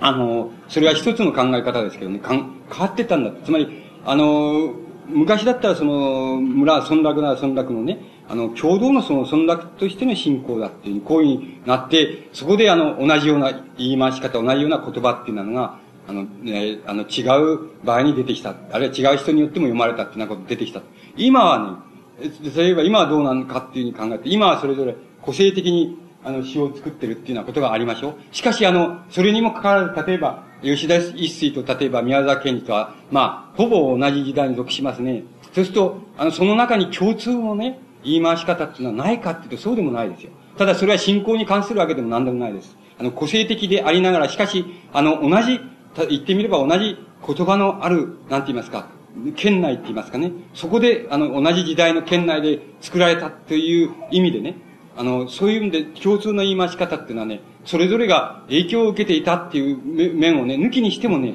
あの、ありますね。ありえますね。それ、そういうことは、あの、昔ほど、昔信仰が同じだったっていうほど、はっきりしてはいないけれども、あるいは共同体が同じだったっていうほど、はっきりはしていないけど、やはり違う形ではあるんじゃないでしょうか。言葉の共同性っていうようなものとしてあるんじゃないでしょうか。えっとね、それで、それを例をとって、はい。つまり、そういう、僕らがちょっとわかんないな、不自然だなって、はい、してして思うっていうことは、はい。その、古代の時代の、その時代の、あの、作者のね、はい。つまり、その、磯野さんの自己表出そのものが僕らにとってはね、今はあんまりそのわかんない。はい。そういうところを、その、今僕ら問題にしてね、はい、今その僕らは赤病なしの中に新種教師としての言葉で、はい、その宮崎を味方としてやってるんだ、はい、現代の詩がやってるんだ、はい、その僕らにとってそのその蓄積されて、はい、そのどっかの体内に入ってる自己表質というものがなんとなく分かんないっていうのね、うん、いやそれは分かんないんだけどその心象質が分からなくて自己表質をその問題しなきゃいけないっていう。うん、そうじゃなくてね、うん、あのー、言葉のね、言葉の、つまり、その、僕、じ、その、僕なんかの言葉、あれで言い方で言えば、その、言葉の規範性の中にね、あの、規範性っていうことは、つまり、えっと、まあ、その、文法っていうこととちょっと違うんですけども、しかしまあ、文法っていうようなことも含めてそうですけども、言葉の規範性っていうものの中にね、あの、個人的な契機とね、それから、えっと、個人的な景気と、それから、あの、なんて言いますかね、その時代的な景気って言ったらいいんでしょうか、共同の景気って言いますかね、その二つあるっていうことだと思うんですよ。だから、あの、自己表出っていうのを個人表出っていうふうに理解しないでね、あの、考えればね、その中に、つまり共同の景気と個的な景気とね、両方あると思うの。だから、あの、個々バラバラにある時代の、つまり言語っていうものに取り囲まれてね、それで表現していてもね、それが、あの、いわば、あの、当然、つまり、決してその表現している個人っていうものね、この景気っていうのは決してその何も歴史性を繰り込んでるわけでも何でもないんですよ。今現在自分の関心のあることを、こう、あの、人がどうあろうとこう、あの、えー、表現してんだっていうだけなんですけども、だけなんだけれども、あの、そういうふうにある時代の言語環境あれ言語水準の中でね、そういうふうに個人がそういうふうに、あの、自由にっていうか、恣意的にその、あの、書いてしまった、そういう言語表現が、いわば、なんて言いますか、最小限不可避的に、あの、呼び込むね、歴史性っていうのは、それがあるということなんですよ。と僕は思います。そういうふうに言えば分かりやすいだろうっていうふうに思うんです。決して、あの、一人の人間は歴史意識を考えてね、あの詩を書いてるわけでも何でもないんですよね。それから、人のことを当てにして書いてるわけでもないの。つまり、非常に個性的に、個人的に自由に、あの、恣意的に、勝手に、ある時こう感じたからこう書いたんだっていうだけなんですよ。だけど、それにか、それがあの、いわば、当然ある時代のその言語水準の中に、環境の中にで書かれている限り、もう無意識のうちにか何かわかりませんけど、とにかく必然的に呼び込んでいるね、最小限の歴史性っていうのは、その本人が意識しなくてもあるっていうことなんです。それ、その呼び込んでくる歴史性っていうことだけは、ことは問題なんだっていうことなんですね。だから人は何かっていう場合に、それは問題なんですよっていうことだと僕は思いますけどね。うん。うん。その今のうん、その、こう、うん、こういう未来と伝えられる全然わかんなくなっていく。当然、当然だと思います。え、え、もう、当然、それで理解されないどころじゃなくて、要するにくだらんよっていうの全然ね、何鶏っていうの二つ言うのってのと同じようなね、何バカなこと言ってんのって、こういう、なるに決まってると思います。だけど、あの、本当に詩を理解するっていうことはそれでいいかっていうことが問題だと思いますけどね。ええ。そうだと思いますがね。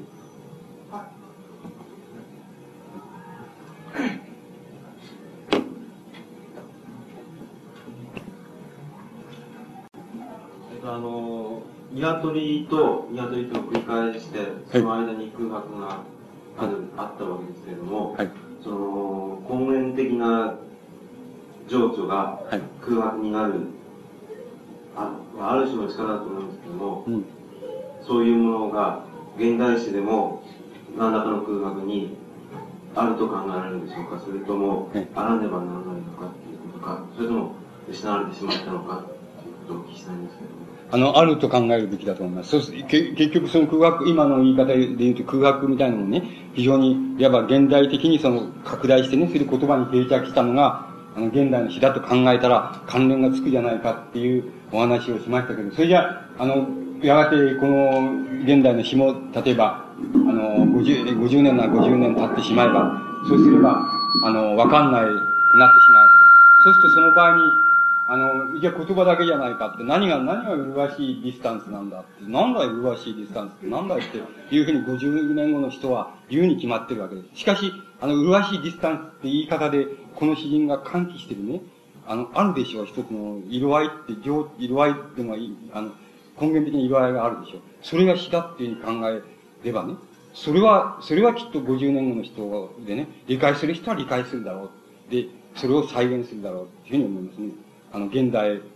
あの、現代我々が再現しているように再現するだろう。感じているように、言葉ですぐ理解できるような、そういう再現の仕方をね、50年後の人はするでしょうと思います。ただ言葉としてはもう、あの、こんな麗しいディスタンスなんてこんなバカなこと言う必要ないんだよっていうふうになるには決まってると思いますね。だけど、それ、そういう言い方で、この詩人が、あの、50年前にね、歓喜したある、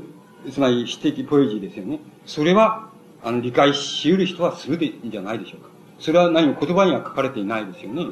言葉を書くことによって喚起したものですよね。うん。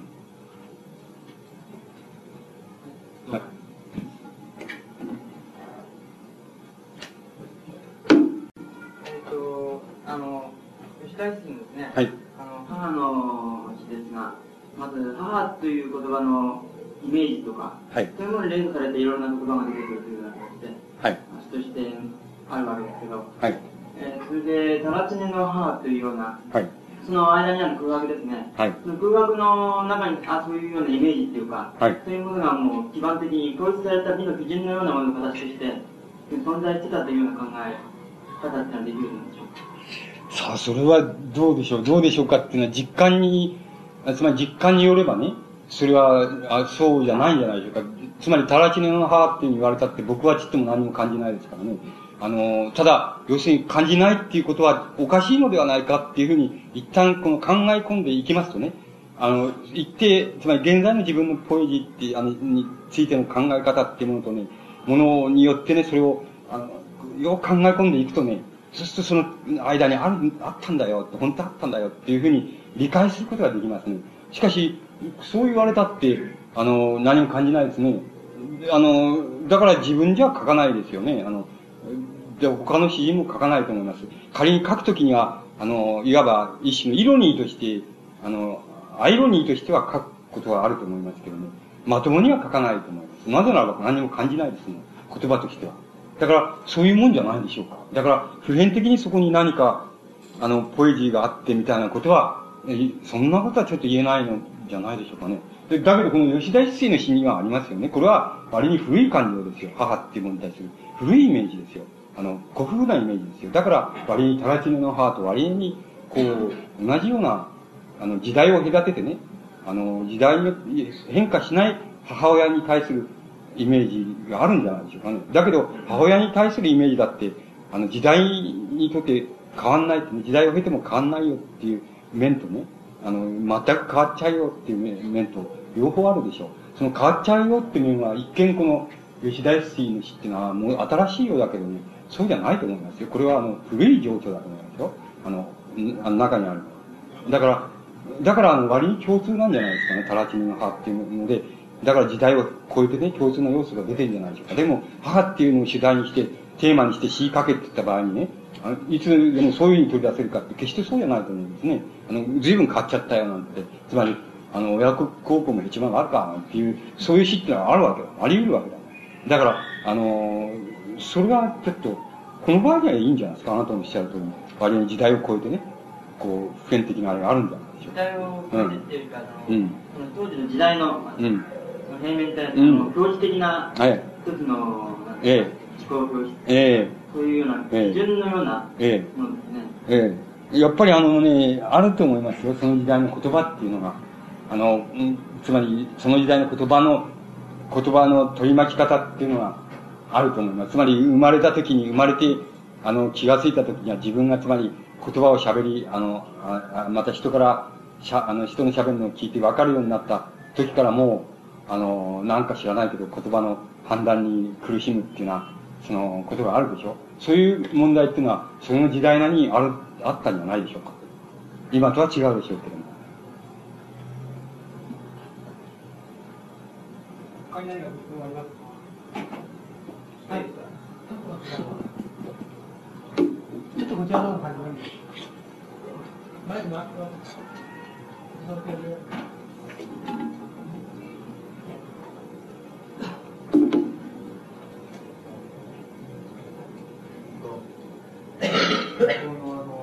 えっと、このあの名前ですね、はい、あれはあの資料としてあの人がつけたのか自分でつけたのかうちの人がつけたのかって時に言葉の本がその提唱されて、えー、文字を当てはめて作られたということから、えっと、歴史の中で自分自身でそれを命名した。のかということそれから詩の方で、えっと、自分で、えっと、記用具を持ってこう紙に向かって書いたものかその場あるいは何て言うんでしょうか考える言葉で先に音で先に来るので言葉はこう今の年代主義なんか机に向かったりしてあの考えながら書いていったのかあるきっかけでポーンとできたものを言葉に置き換えていたのかをあの僕はあのあまりよくの苦しなよくわかんないのであの聞いてみたいと思います。はい、あのこの名前がね、えーと、あなたのね、きっとね、聞いてることはね、この名前は、つまり、例えば、小雪を書いたやつがね、あのー、書いたやつがくっつけたのか、えで、それとも、そういうふうに呼ばれてたっていうのが音で分かってて、それを当て字にして、あの、字に当てて、音、あの、表音的に字に当てて、それで書いたのか、それとも、あの、その、そういう、あの、イザナギな、イザナギっていう男がいたら、その男が自分でくっつけたのかっていうことだと思うんです。で、あの、そんなことは一切わかりませんね、僕には。あの、わかりませんねってのは大体いたかどうかもわかんないでしょう。その、こういう人たちがいたかどうかもわからないわけです。だから、わからないです。それ、だから、その、これからね、あの、つまり、あのね、うん、いつも今、ほら、割合にそのブームでしょ？つまり古代史とか、あの、なんか知らないけども、その、そういうのブームでしょ？そそみんないい加減なこと言うわけですよ。そんな、だからね、はっきりしたことを言うやつはみんなインチキだと思ったらいいんじゃないですかね。言えないですね。わかんないですね。あの、誰がどうくっつけたのか、いたのかいないのかわかんない。それから、机に向かって書いたのか、あの、ある、その、強大なその、記憶力が、あの、あるやつがその、空にいてたやつを、たまたまその変者が、あの、こう、集めてきて書き留めたのかっていうようなことも、まあ、わかりませんね。それから集めて書き留める以前に、あの、それはもう文章としてあったのかどうかもわかりませんね。あの、ただ、要するに言葉って、言葉ってこういうことだけが言えるんですよ。つまり、あの、言葉、言葉っていうのはあの、つまり、あの、伝染病と同じなわけでね、あの、すごいスピードで、あの、つまり、すごいスピードでね、移るっていうことなんですよ。つまり、ある種、あある種族はね、ある人種は、あの、ある、ある人種は、ある固有の言葉をね、えっと、あの、歴史、超歴史的に、あの、維持するか。つまり、そういう生理的構造を持ってるかって、そんなことは全然ないのですよ。あの、全然ないのですよ。つまり、言葉はね、あの、全く違う言葉を喋ったところにね、ある別の言葉がね、何らかの強制力と一緒に入ってきた場合には、つまり、それは文化的優位性とかなんかそういうので入ってきた場合には、ね、言葉はね、痴漢することができるんです。あの、えっと、言葉、違う言葉を喋れる、喋る、喋るようになっちゃうってことがあり得るってことなんです。それ、それで、それじゃあ、それじゃあ問題はこうなります。それじゃあ、全くそういうふうになり得るかって言ったら、そこは問題が疑問であります。つまり、そう、あの、かってこういう、あの、人類発、人間発生以来にある種族がその、ある土地である言葉を喋ってたと。そこに別の違う言葉がその、えー、こう、何らかの意味で圧倒的な意味合いを込めてその入ってきた。そしたら言葉はひっくり返ってしまいます。つまり、痴漢してしまいます。あの、入れ替わってしまいます。しかし、全部入れ替わっちゃうかっていうと、そこが問題になると思いますね。そこは全部入れ替わるっていうのはなかなか難しいと思います。だけれども、少なくとも、はじめに、つまり文化的優位なところ、つまりあるいは政治的優位なところ、つまり権力のあるところ、そ、そこから、そこからつまり、そこの、つまり公式文書みたいなのから言葉がだんだん入れ替わっていくって、で、ついに、あるところまで、あの、浸透して、そこで反発力が働くっていうようなことになります。だから、あの、言葉っていうのは決して、あの、種族に固有でも何でもないっていうこと、そういうことは言葉についての原則だっていうことがあります。それからもう一つ、書き言葉と喋り言葉っていうことがあります。それから、その、その場合に書き言葉っていうものは、あの、書き言葉を、例えば、ある、例えば文字を借りて、あの、もともとなかった文字を、あの、文化的優位な文字を、近所の優位な文字を借りて、音的に表す、表して、この字にしたっていうようなことがあったとします。その場合には、それよりも、あの、はるかに以前から、つまり、ある、ある場合には何世紀も以前から、あの、その言葉は、ルフされていただろう。つまり非公式にはルフされていたかもしれないっていうようなことは、あの、原則上は言えると思いますね。あの、そういうことだけじゃないでしょうか、言えるのは。あの、ああとは、それでもって、あの、想像力を働かすより仕方がないのです。つまり、あの、もっともらしいことを言っては、言うことは何にもできないですね。あの、できないです。それで、あの、もう、そういう、ましてそのね、あの、なんかね、語呂合わせとか、あのね、語呂合わせとか勘でもってね、何か言ったらとってもいけないと思いますね。こういうのはとっても危険なことなんです。だから、あの、それを言わない人の方がね、いいと思います。あの、言わない人の方が立派だと思いますね。言ってる人は、言う人はね、ダメだと思います。学者にしろね、素人にしろダメだと思いますね。あの、あんまり信用しない方がいいと思いますよ。あの、だから分からないってことだけは確実なんですよ。それから、ある言語っていうものに対する、あの、言語におけるその普遍法則っていうのはあるっていうことが、あの、言語はね、伝播する場合、それから移植される場合、それから書かれる場合、喋り言葉しかないところから書き言葉に移る場合、書き言葉、文字がないところで、あの、その文字を借りてきた場合、それはどういうことになるかっていう場合に、ある、ある原則はあります。ある原則は考えられます。しかし、それ以上のことは全く個々別々特殊事情によりますね。だから、そこを、あの、確実らしく言うことはまずできないだろう。今の段階ではできないだろうっていうふうに、僕には思われます。だから、あなたがおっしゃったことは、あの、多分、格闘ができないだろうって、いずれの場合もあったでしょうぐらいなことしか言えないんじゃないでしょうか。あの、実在とも非実在とも言えません。つまり、神話だから全くこれ、架空のね、想像力の産物だとも言えないのです。つまり、あの、神話、だから、そういう方言って、神話の中に事実の痕跡があるみたいなことも言ってはいけないと僕は思います。神話の読み方っていうのは難しいですけども、神話の読み方にある原理があるっていうことだけは確実で、その、その原理以外の読み方っていうのをすれば、その、インチキな神話の変遷になりますね。神話、解釈になりますね。だから、それは大変な、あの、専門家でも危険なことをしてますし、それから素人もしてますし、あの、また、誰だって、あの、そういうことをしたいですからね。したいですってのは、誰が言ったって、その、見てしたような嘘を言ってやつで、誰も見てしたやつはいないわけだからね。あの、確定的な証拠は誰も挙げられないですから、あの、言いたいですよ。言いたいけどね、あの、まあ言わない方が良心的じゃないかなっていうふうに思います。だから、原則をはっきりさせる、あの、させることだけが必要なんじゃないでしょうか。だから、今おっしゃった質問だったら、あの、いずれの場合もあり得たんじゃないのでしょうかっていうのは、ことしか部分的にあり得たんじゃないでしょうかっていうことぐらいしか言えないんじゃないでしょうか。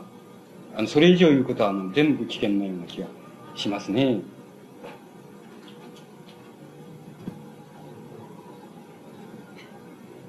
よろしいですか？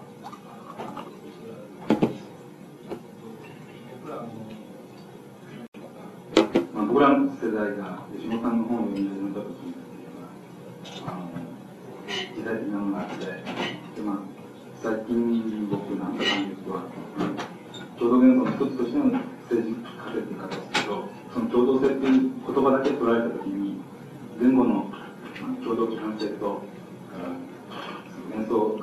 共同性っていうものに対する、まあ、共同性のアナロジーの形で共同性の最終的な仕様という形で取った時今まで僕が僕が考えたのは、えっと、共同規範そのものはどうなってしまうかという今言われたようにあの固定的な定義と共同的な定義っていうの自体を含めた形で自己表示っていうのを捉えてほしいという形に、まあ、一つの回答を得たような気がしたんですね。で、でっぱさこう共同性の問題っていうのが僕らこう、まあ、うなりとか叫びのような形でも批判性をほとんど取らない形の教師という場合っていうのはある意味伝わることとある意味でかなり無残なことですね日常の中でその時やっぱ僕が共同批判性っていうのを抑えつつも、えーと、連想する共同性に対してどう戦っていくかっていう時に一つの詩の教師の問題のところでどういう言葉を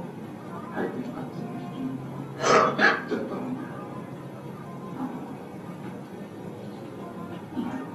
で、共同規範性っていうのは、あの政治の共同性みたいな形の中で、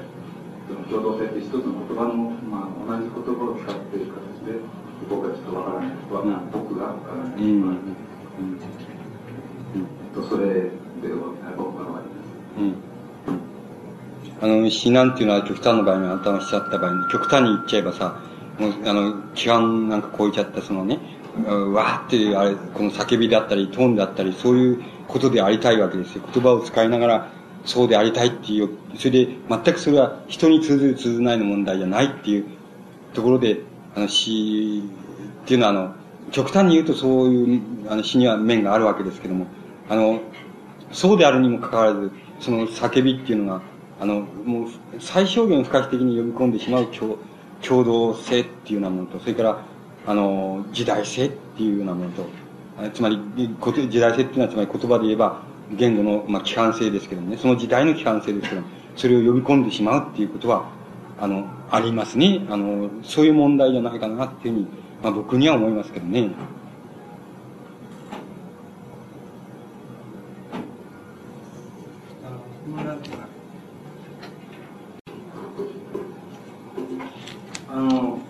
鶏、鶏って言った場合にですね、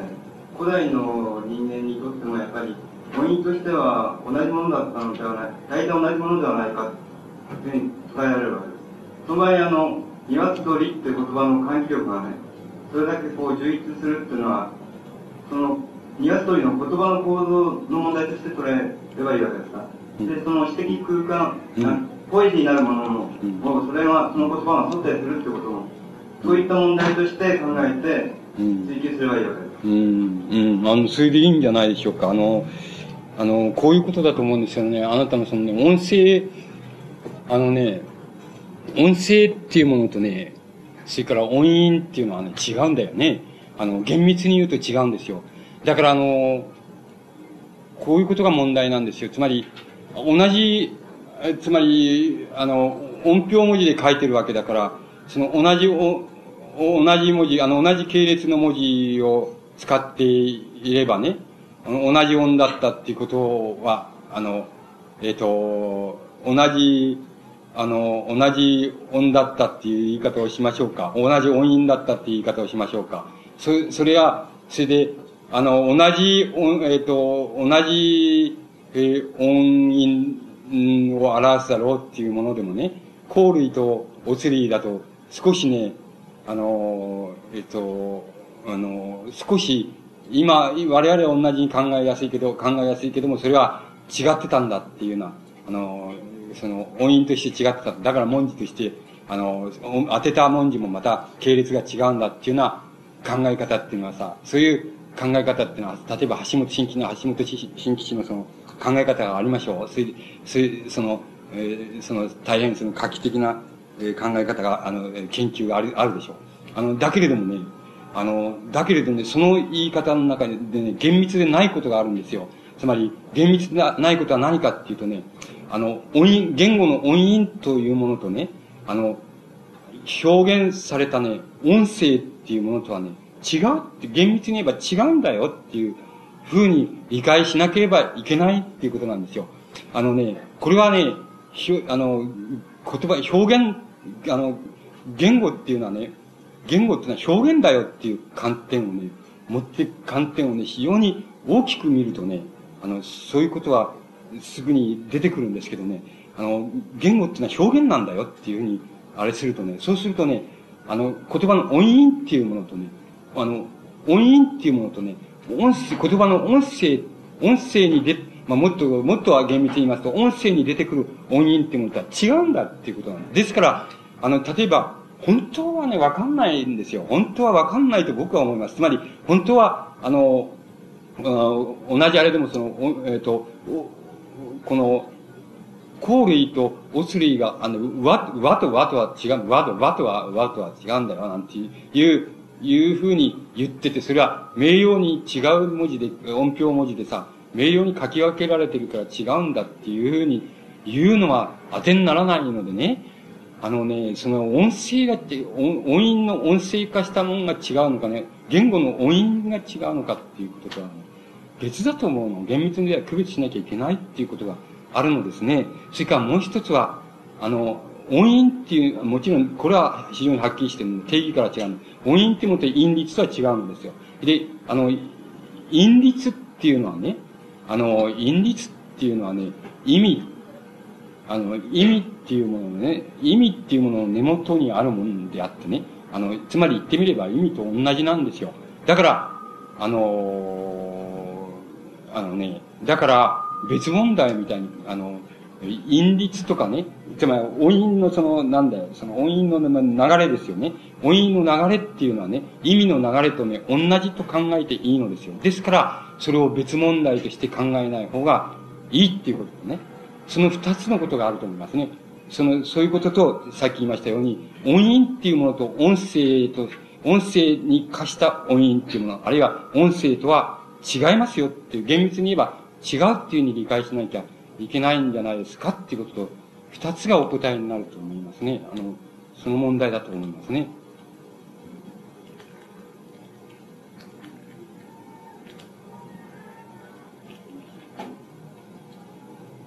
あと、もう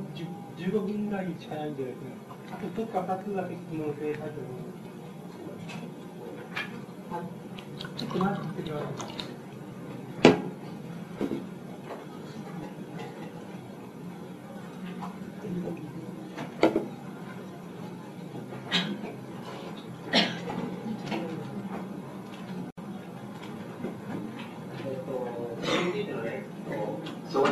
なんですけども、えっと、言葉というものを言語的な言葉と、あと感覚的な言葉と分けた場合、詩というのは言語によってコミュニケートするものなのか、あるいは感覚によってあのコミュニケートするものか、ちょっとその辺を聞きたいんですうん、それよりも、どう言ったらいいんだろう。あなたのね、その、感覚によってじゃないか、言語によって詩っていうのは書かれるから詩っていうんじゃないですか。だからそれが感覚、より多く感覚的要素があろうとね、論理的要素があろうと、それは別に、どうってことじゃなくてね、言葉で書かれるっていうことじゃないでしょうか。違いましょうか。はい。すごく言語的な質の多いあの、あんまり感覚的なものじゃない。いやいや、みんな言語的でしょあの、詩っていうのは。詩っていうのはみんな言語で、言語で書くんですよ。感覚的によってかれた言葉ってのは何伝える。ああ、わかった。あの、言ってることはわかりましたけど、それはあなたの混乱だよ、それは。詩っていうのは言葉で書かれるんだよ。あの、それは、あの、感覚を、感覚的要素をね、言語化しようとね、あの、そうじゃなくて、非常に概念的な要素、概念として言語化、言語化しようとね、それは、あの、傾向が違うってことでしょ？傾向によって違うってことで、あの、言葉で書かれるんだよ。うん、みんな知って。あの、色で書くんだな。だから、だけど言おうとしてることはわかりますよ。つまり、あの、感覚的、そうでもねえんじゃねえかな。感覚的じゃ、あの、あんま意味、意味なくてもさ、感覚の羅列、ね、感覚の言語化の羅列みたいな詩ってのは随分あるじゃないですか。例えば、うん。じゃないですね。古今和歌なんか言いますとね、あの、昔の、そういう日本人の書いたものですと、やっぱりものすごく感覚的な気がするんですよね。うん。そういったものと現代の方と、まあ、見た場合、なんか現現代のなんかね、そうかな。俺は反対なような気がして、しょうがなくて、しょうがないですけどね。そうかな。あの、そう、俺はそう思うな。あの、あなたのね、言ってるようなね、あ、そうだな。あなたの言ってるような傾向っていうのはさ、いわゆる、あの、作詞家っていうのがいるでしょ。つまり、あの、歌のさ、作詞家っていうのがいるでしょ。あそういう人たちには多いんじゃないですか、案外。その、いわゆる詩、詩人とかって言ってる人たちは、言われてる人たちは割に感覚的なんじゃないですかね。あの、概念で書いてるっていうのは割にそういう作詞家っていうような人たちに多いんじゃないでしょうかね。あの、じゃないかな。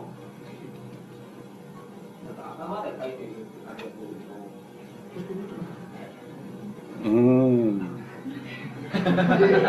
そうかな。頭で書い、そうかな。要するにそれはさ、失敗すれば誰でもそうなっちゃうんだよ。要するに、うまくいった時はね、そうでもないんですよ。あの、頭で書いてるって気がしない、しないんですよ。だから、失敗すると大抵そうなっちゃうよね。ああの、つまりし、あの、詩人って言われてる人たちの詩はね、あの、失敗すると、あなたのおっしゃるその頭で書いてるとかね、概念で書いてるってなっちゃう。それから作詞家って言われてる人たちのね、書くものはね、失敗するとね、あの、どう言ったらね、パターンで書いてるってなっちゃうんですよ。つまり、えー、だいぶモダンにはなりましたけどね、あの、港でどうしたとかね、涙がどうしたとか、ね、そそういうね、あの、パターンで書いちゃうんですよ。言葉のパ、パターンの言葉で書いちゃうんですね。あの、得てしてそうですよ。あの、そこでしか区別できないですね。あの、えっ、と、そういう作詞家っていう人の詩とね、あの、いわゆる詩人って言われてる人との詩はね、そこでしか区別できないですね。あの、両方とも、まあ、うまい人はいますけどね。あの、うまい人は随分出てきましたけどね。あの、だけど、そういう、そういうことはわかりますね、非常に。あの、だから、みっともなくてさ、それだけ持ってきたら、あの、つまり、あれでもメロディーつけるとかさ、あの、曲をつけるからさ、あの、歌えるんでね。そんなの、あの、その言葉だけ持ってきたのにとてもみっともなくて、あの、つまり、見ちゃいらんないよっていうのは作詞家の詩だと思う。うん。それ、メロディーがいいからね、あの、歌えるわけ。あの、それは、あれするわけね。それだけど、それだけ持ってきたらもう、みっともなくてね、みっともなくてって意味合いは、あの、パターンで、言葉のパターンでね、涙な涙っていうもの、そうすると誰にでも、あれがあるでしょ。涙って言うと誰にでも訴えるなんかあるでしょ。それを当てにして書くから、パターンで書いちゃうからね、ダメなんですよ。詩としてダメになっちゃうんですよ。で、あの、いわゆる詩、詩、あの、えっ、ー、と、僕らみたいなね、下手な詩人っていうやつは、頭、穴という頭、つまり概念で書い書いちゃうんです、失敗すると。あの、上手い人はそうじゃないけどね。あの、な書いちゃうってう、そういうあれありますよね、確かに。傾向はありますよ。あの、だけど別に曲をつけるわけじゃないからね、あの、それだけで読ませなきゃいけないわけですよね。あの、詩、詩人っていう場合はさ。それから作詞家っていう場合には、その、曲があるとかメロディーがあるでしょ。だから、詩としてダメでやってもね、結構ね、うまくやれるとこあるでしょ。あの、そういうところは違うんじゃないでしょうかね。だから、失敗する場合の失敗の仕方も違うんですよ。それから書く場合のね、書き方も違うんですよ。だから、あの、あなたみたい、あなただってさ、作詞家みたいになりたかったらね、あれはね、要するにね、特定なね、人であれね、特定な人であれ、あるいは概念的な人であれ、いいんですよ。とにかく人を当てにして書きゃいいんですよ。あなたは例えば好きな奴はさ、好きな女の人がいたとしたらさ、その人にもね、あて、その人に何か言ってんだよっていうふうにね、あの詩を書くんですよ。そうするとそれはね、歌になるんですよ。そのメロディーに乗れるんですよ。あのね、そういうふうに書きゃいいんですよ。だけどね、現代詩、あの、いわゆる詩人って言われてるやつのね、詩っていうのはどういうふうに言ったってそうじゃないんですよ。そういうには書かないんですよ。誰か、あの、当てにして書かないんですよ。あの、イメージの中でさえ当てにしてないんですよ。そうじゃないんですよ。当てにしてるのは自分なんですよ。自分、自分、対象化された自分みたいなね、当てにして書いてるんですよ。それに対して言葉をぶつけてるんですよね。あの、だから失敗すると概念的になっちゃうんです。つまり独りよがりなんですよ。つまり自分の概念だけ自分で通用しちゃうんですよ。なっちゃうんだけどさ、失敗するとそうですよね。あの、それはね、もう書き方から違うんです。あの、だけどね、書き方だけならね、お前うまく書けって言ったって書けるかどうかわかんないけどね、あの、書き方はわかりますよ。あの、作詞家ってやるはどうやって詩を書いてるかってね。あの、どうやって、つまり作詞家って言われてるやつの、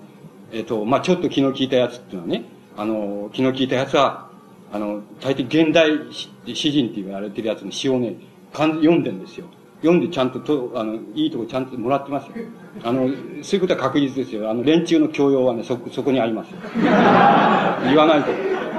あの、そうして片っぽ、あの、やっぱり詩人って言われてるやつは、だって下手なやつが多いでしょう。つまり、多いからね、あの、そういう意味で言葉の職人としては下手な人が多いですから、あの、す、あの、案外、そのね、作詞家みたいなコンプレックスを持ってるみたいなことを言ったりするけどさ、本当はそうじゃないと思うんですよ。あの、逆だと思うんですよ。コンプレックス持ってるのは作詞家の方だと思う。だけど、さ、詩人ってやつは飢えてるでしょ。つまり現代詩人。あの、飢えてるからね、つまり、つまり金も入らないしさ、誰も、あのね、綺麗な女の子はもてはやしてもくれないしさ、あの、絶対バカバカしいわけですよね。あの、もてはやすのは自分だけだっていう。それだからね、あの、飢えてるんですよ。飢えてるっていう。飢えてるからね、ダメなんですよ。飢えてるからね、あの、勉強しないですよ。あの、勉強しないんですよ。勉強しなくちゃダメですよ。それで、あの、僕はそんなこと言えたから、下手くそな詩人ですからね、言えたからじゃないんだけども、あの、勉強って、詩、詩っていうのはね、手で書くんですよ。頭で書くんじゃないの。あなたの言う通り。あの、手が先に動かなくちゃいけないんですよ。あの、手が動いて、それで頭がついていかなくちゃいけないの。そこまでね、書かなきゃいけないの。書き込まなきゃ。それを勉強って言えばね、書き込まなきゃいけないの。あの、それをね、つまり、あのね、一人、あの、一人前の詩人だっていうふうに言われるとさ、言われてるやつっていうのはさ、みんなダメだけどね、あの、みんなだ、僕はもちろんダメですけどね。あの、ダメだけどね、え、そう言われたらね、やめちゃうやけ、あの、やめちゃうってことはね、書きますけどね、あの、あんまり書かない勉強しなくなっちゃうんですよ。だけどね、それからがね、やっぱり手、手でね、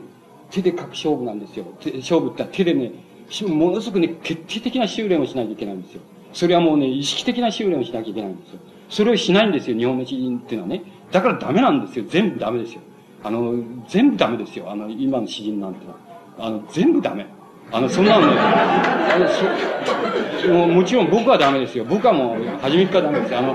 初めからやってないからダメ。あなたの言う、その、口ばっかり達者でさ、あの、た口が達者かどうか別として、僕は頭ばっかりあれだからね、あのダメですけどね。しかし、あのね、分かってんの。あの、どうすればいいかだけは分かってます。あの、だけどそれはね、やらなきゃダメよ。どうすればいいか分かってたって。やらなきゃダメ。それ、それをね、やらないですよ。日本の詩人と怠け者ですよ。あの、全然、あの、つまり、そのね、別に知識教養はなくたっていいけどさ、あの、そんなのいらないですけど、芸術家にはいらないけど、だけど、あの、手、手で書くんですよ。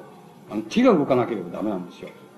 全部同じよ。芸術なんて全部同じよ。手で書くわけ。あの、頭で書くんじゃないですよ。あの、手で書くわけ。手がね、手が動かしてくれない。手が自分の考えをね、進めてくれなければいけないんです。あの、死なんていうのは、そう、絶対にそうですよ。それをね、やるにはね、ものすごい修練しなきゃいけないの。それはね、もう環境が湧いたから書くとかね、あの、湧かないから書かないなんて、そんなもんじゃないの。そんなこと言ってる奴はダメなの。ダメだしね、それで、あの、ちょっと若い人って、若い詩人でいい気になるでしょ、その一人前の詩は書けるようになっていい気になるんで。そんなのはダメなの。そんな、そんなのは誰でもやった、やったわけよ。その、どんなバカなね、詩人、あの、バカな追いぼれた詩人だってね。あの、若い時はそのくらいのことは知ってるわけよ。で、それはダメなのよ、そんなの。年だったらおしまいよ。だから、そんなんじゃないのよ。そんな、そういうふうに一人前なんとかだって、日本って甘くて甘っちょろいからさ、通用するでしょ。しかし、そんなのはダメよ。そそんなの慣れ合いはダメなの。そしたら、その時にね、本当にね、手でもって手の修練をするの。もうね、気違いのようにしなきゃいけないの。それをね、やらない人はダメ、やらなければ、絶対にダメなのね。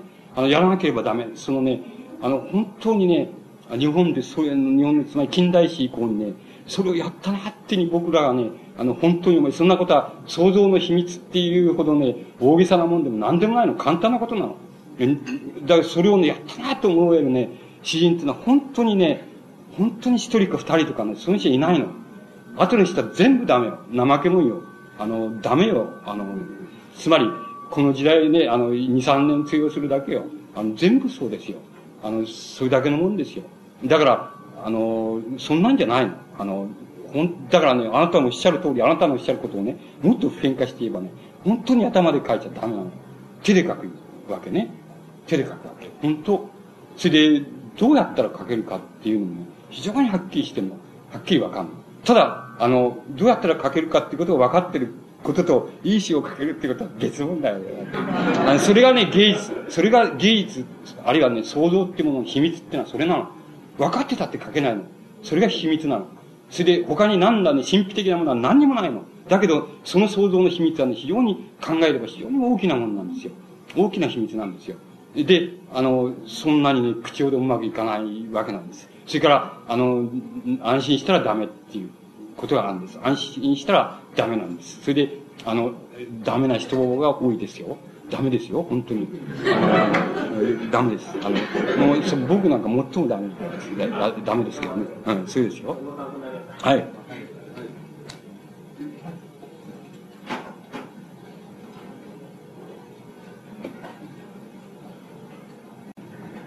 じゃあ、時間ですはい。最後、いや、もう一人だけ。あ、そうです。あ、いいですかじゃあ、あの、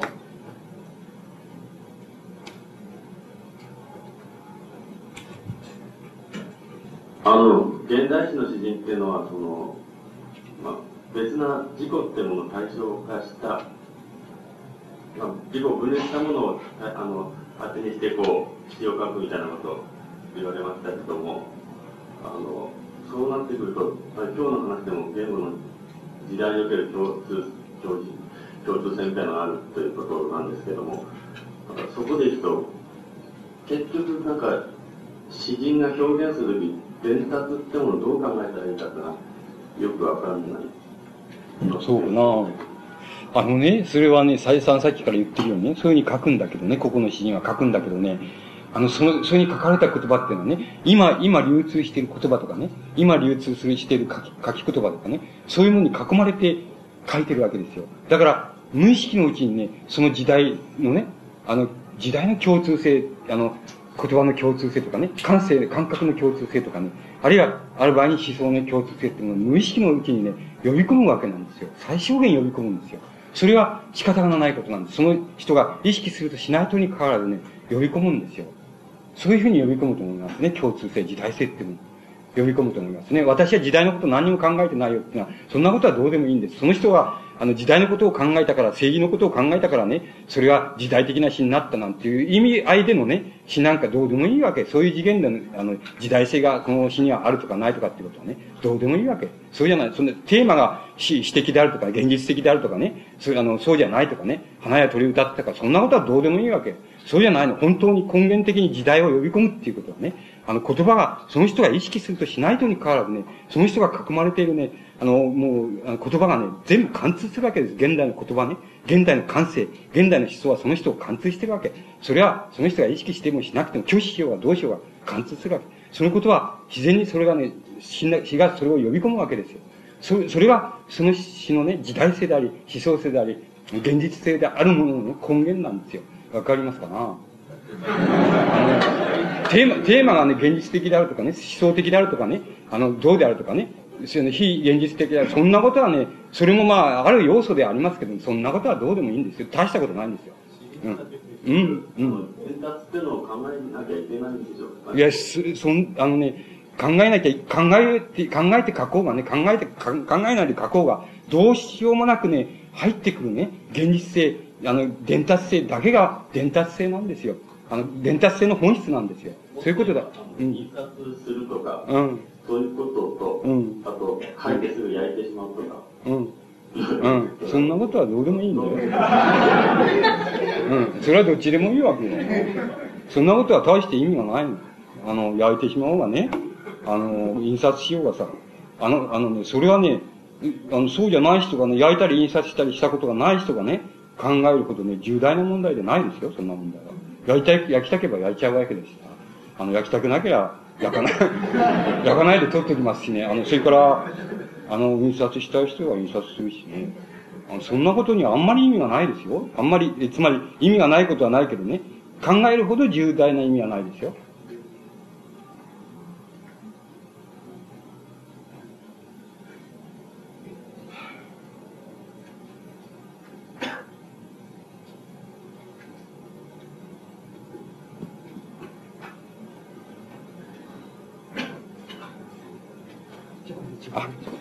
あ、じゃあ、失礼します。